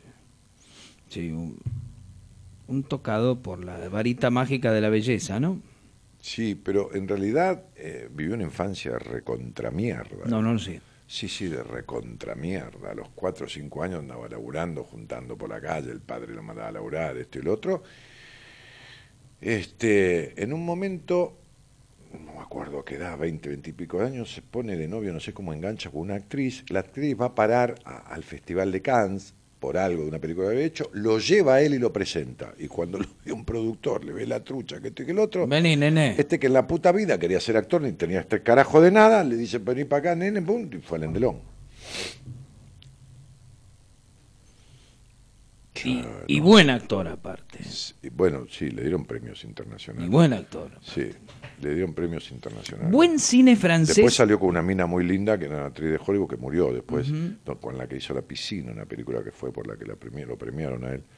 Este Pero bueno, no, no, no, me, me- me impresionó. Mira, a mí me gusta ver un tipo con pinta, ¿no? No, Sí, no, sí, no. sí, sí, sí. No, no, no, no por ninguna. No, no, no, no, no, en realidad no, no, no tengo una cosa así bisexual para nada. No. Este, ojalá fuera, porque entonces no me pierdo de nada, pero la verdad que no. Pero no. No, ¿qué va a ser? No me va. Este, y, y pero este rompía todos los moldes. Rompía todo. Muy buen cine francés, no sé si Gonzalo que acá es un tipo estudioso del cine, de No, los años eh, de medio- los años El 60. cine, el cine francés es medio. No, pero el de los años 60 es buenísimo. El blanco y negro lo veo, sí, es muy bueno, es muy fino. ¿Ve? Acá me, me- Analia dice, ¿son de las mujeres que buscan un papá? No. Hay tipos que se dedican a ser papá de la mujer, aunque la mujer sea más grande que él.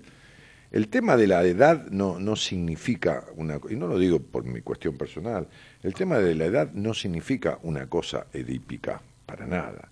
El tema de los roles significa una Claro. cosa edípica. ¿no? Está el tipo que eh, no quiere que la mujer salga, ni trabaje, ni esto, ni nada, y se queda adentro y cocina. Bueno, entonces es la madre o es la hija. No, pero perdón, pero acá, acá La tiene adentro, la tiene adentro de Claro. la casa porque es la madre de del marido, quiere una mamá para él, que le cocine, que le dé.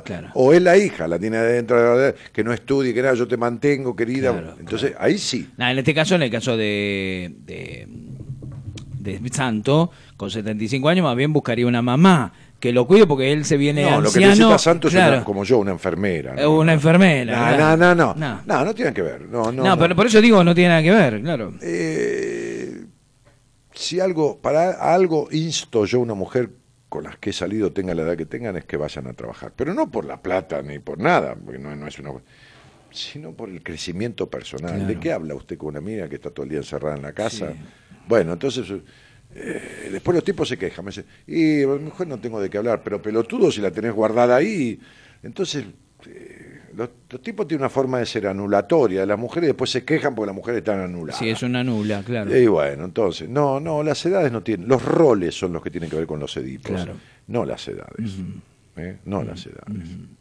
Entonces, eh, esto, esto lo digo eh, Sí, independientemente de su no, condición. de sí, mi sí, condición, sí, de mi vida, de, lo que vida. fuera, eso es así. Este, eh, sí, ahora salieron todas las minas que de piba estaban todas caliente con Delón, lógico. Y claro. Este, se los caían los calzones, dice esta. Ah, sí. no, más bien. Sí. Más Bueno, así que me voy, me voy para casa, voy a comer otro platito de fideos. ¿Pero qué dejó, Fideo? No, no lo, no, no. ¿A dónde? ¿Lo dejó en su casa el Fideo? Lo metí en el tupper. Le cerró la tapa, quedó loco. No, no, pero mm, sin, no, que no quedó nada colgando afuera. ¿No? Todo adentro del tupper y ahí cerré. ¿Un tupper grande era? Sí. Eh, sí, de esos los, los, los, de los largos. El claro. llamado Max, Maxi Tupper. Ah, Maxi Tupper.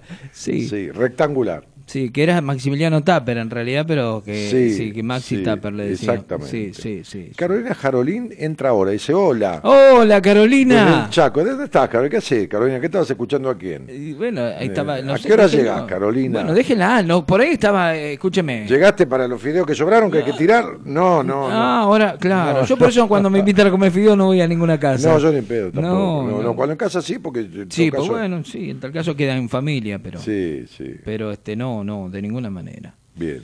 Y, bueno, Carolina, bienvenida, ¿eh? Bienvenida y ya nos vamos. Sí. Eh, hola y chao, claro, claro. Sí.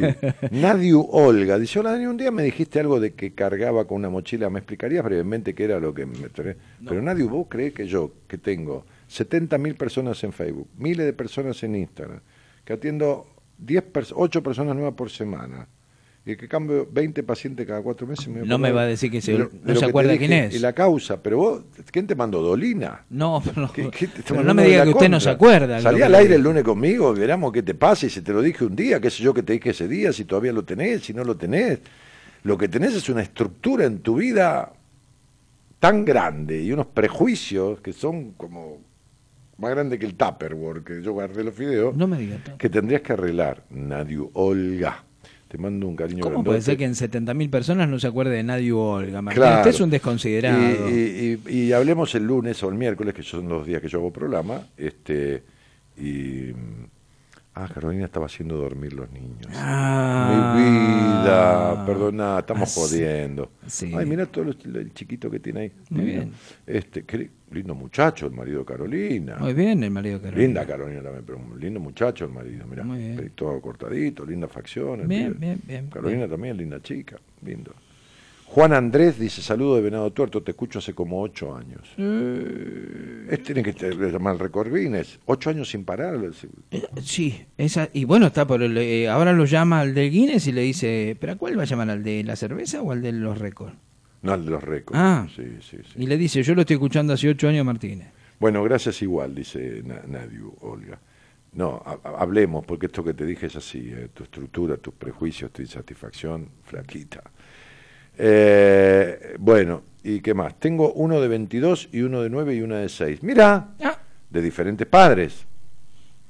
Eh, Analía, es porque la mujer es controladora, sé yo, cualquier cosa. Analía, vos tenés que arreglar el tema de- del resentimiento que tenés con tu padre. Te decepciona de todos los hombres, así que vos también andas buscando padre, que está mal. Eh, bien, perdón, dice Carolina, porque está, llegó recién. No, pero que sea la última vez. Sí, este, que sea la última vez, porque escúchame, la próxima vez no. te ponemos pendencia dentro del Facebook, Claro. te, te dejamos ahí parada en el Facebook, no, te podemos, no puedes salir Con nunca un más. cono, con un cono que diga llegué tarde. O sea, te dejamos en el Claro. Facebook anclada Sí. y no, viste que pone salir del no Facebook. puede salir. No te no, puede no, salir. No, no, ni con un cono que diga Te llegué queda tarde. gastando Claro. datos el Facebook porque no puede salir nunca. Sí, sí, ¿Eh? sí, sí. Sí. Sí. La mujer que está en la casa puede vender cosas por Mercado Libre, publicitar y tener la Sí, pero que- sí. Alejandra, cállate la boca. Basta, moro, Sí, moro. que- sí, mamita. Vamos. Ahí, acá sí que hay moro en la costa. Sí, sí, sí. Mamita. En la costa, ella en el tiene la río. respuesta para, todo, para todo. Y su vida es un quilombo, la de ella, ¿no? Es una divina. Siempre ojeta. Pero, ojeta, pero ¿qué puede hablar una mujer que vive por Sí, el más grande lo tuve a los 15, a los 19 quedé viuda. ¿Ves? Le dije. Como un amigo mío que Y tuvo... los otros de otra pareja que me separé. Ah, bueno, hablemos un día porque también hay quilombo ahí. Sí. Che, eh, Como un amigo mío que tuvo siete hijos y le preguntamos si los tuvo con la misma. Y él nos dijo, sí, con la misma, pero con diferente mujer. Sí, claro, Claro. sí, con la misma. Sí, Sí, sí, sí. Este, eh, bueno, sí, Juan Andrés, no te pierdas más, hermano, por favor. ¿eh? Eh, ¿Qué iba a decir? Bueno, entonces, Juan Andrés se pierde, pero eso era un una GPS. pregunta junto con la otra que está más arriba. Ya sé, Analía, ya sé, ya sé. Ya te contesté la otra también. No me escuchaste. Me voy, viejo. Bueno, Martínez. Que le garú es finito. Sí. No, porque va a llover hoy jueves. ¿Dicen que va a llover? Sí, un poquito. Me parece que a la mañana. Bueno, bueno, vamos a estar con el piloto Aguamar.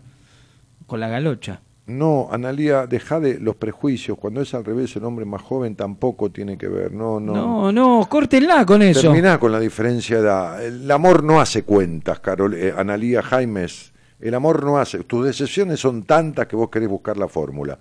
Entonces, el amor no hace cuentas. Eh, 35 menos 24 no da 9 y la diferencia es grande o es chica. No tiene nada que ver. Son los roles, como están jugados dentro de la relación de pareja. Si son parejos, eh, entiende ellos, no importa la diferencia de edades, ¿eh? no es un cálculo. Este, este es el punto. Y aparte, Martínez, a ver si coincide conmigo. El hombre madura más tarde que la Sí, mujer, ¿no? siempre madura más tarde. sí. Y a los cincuenta y pico, sesenta años, digamos que está medianamente adulto, si Claro. vivió bien, y la mujer de treinta y pico, cuarenta, ya es una señora. Claro, si, están, si, si tuvieron un crecimiento parejo, hicieron un laburo parejo, el tipo está mucho más atrasado que la mujer, eh, necesita más años. Exacto. Este, no es el auto que va a llover, pero lo voy a lavar adentro, que quede limpito. Yo te escucho desde el 2007, dice Mar Benítez. Allá cuando estabas en Radio del Plata. Bueno, ahora te volví a encontrar. Qué linda. ¿Por qué lo buscaba? Pues, ¿qué lo- lo- La ah, gente por, ahí, me busca, sí. por ahí llamó al programa de Franco Bañato, de gente que busca De- gente, y lo hizo. ¿Lo Lo ves que está del año del... P? Ah, ese programa es, es viejísimo. ¿Usted lo sigue viendo? No, porque está en una radio. Él tiene una radio ahora, en Brisa, eh, Radio Brisa de Mar En del Mar del Plata. Plata, sí, sí, pero sé, no sí. creo, creo que no lo hace más el programa porque creo que él es diputado o concejal de allá, una cosa así, o tiene un cargo. Sí, sí, ya sé que anduvo metiéndose en política, ya Sí. lo sé. Este, sí, Eh, en realidad no hizo más gente que busca gente porque un día él se perdió. Ah, no me diga. Sí, sí, buscando a la gente se perdió, no se pudo encontrar uh, más. qué tragedia, Y hubo pero- que salir a buscarlo a él, a Franco. mío. Y bueno, y así fue, pobre. Dios mío. Y tanto buscar, tanto buscar. Él se perdió. Y un día no pudo volver. ¿Entiendes? Salía, buscaba gente, buscaba gente, buscaba gente. y- Y ahí, ahí, ahí se... con- No, qué feo, Martín. Sí, sí. Eso porque no andar por el- con el GPS. ¿Eh? O con la guía Filcar. Yo ando con la, la Peuser y la guía Filcar por si me pierdo, ¿vio? Claro. Ahí está Alejandra Moro que te da la solución. Que le pase detergente y la lluvia se lo enjuaga. Jaja. Yo, yo me pregunto... Bueno, está bien, está bien. Señoras, señores, Sí, yo con esto me retiro. Les mando un cariño a Ah, todos. me lo deja a mí. Este kilómetro me lo deja a mí. Está bien, te Sí. va, está bien. Sí. Pásense al Facebook La Madrugada de Juan Imperial. este y, y bueno, nada. Y buenas noches para Y que les garúe finito. Buenas noches a todos. ¿Tienen que ir conmigo para allá? Sí, ya está, ya está yendo. Sí. Buenas noches para todos y muchísimas Ah, ¿quién viene mañana, señor productor? ¿Qué viene? Ah, Mañana oh. Tarot con Mora Conti, que Mora Conti, eh, ah, eh, con uno de los cameraman que me... ¿Qué pasó? No, este, con uno de los cameraman que, que, Mora, fi- con uno que filmó, un cameraman grosso de televisión, que filmó los cursos míos de numerología que están disponibles en, en video y todo lo demás, este, se, se lo presenté a Mora. Ah, Sí. con- y con un Y estuvieron, cameraman. a- antes de ayer, estuvieron de las 8 de la noche hasta las 4 de la mañana. No. Sí, sí. Y pero Mora es una mujer que pinta. así. No, no, pero él llevó la cámara, grabó todo. No me digas. Ay, pero ¿cuánto cuesta ese video? No. Compro, compro. No, no, 8 horas de grabación. ¿Pero qué hizo? Micros. ¿Con una cámara hizo un micro? Porque no, MacGyver el no, tipo. No, no. Ahora le voy a contar una primicia. Va a estar en un canal de televisión a la madrugada cinco minutos por noche. No. Mora, hablando de tarot y todo esto en un canal de televisión importante. No me digas. Sí, sí. Entonces yo le presenté a este muchacho que, que tiene una empresa de, de producción de, de- De imagen y de sonido. sí. imagen y sonido, bueno, y que son cameraman de algunos canales de televisión que hacen enlatados. Sí. ¿no? Este, y, Qué bueno. y estuvo grabando y bueno, nada, y logró con Juan, que le cayó muy bien, que es un divino Juan. Y no usted, el otro. El otro Juan, sí. Pero yo le caigo bien, me creo, que- también. me dijo que eh, pudieron terminar. Después de ocho horas. Eh, pero eh, duró. Y ocho, y sí, sí. es un long play estos dos. Sí, sí. Son un long play. O- Se ocho horas, sí, sí. No con- corte las grabaciones, déjenla. Y ¿eh? con la cámara encendida. Todo. La primera corte que comito. Sí, todo con ocho, pero que mucha cinta aparte tenía.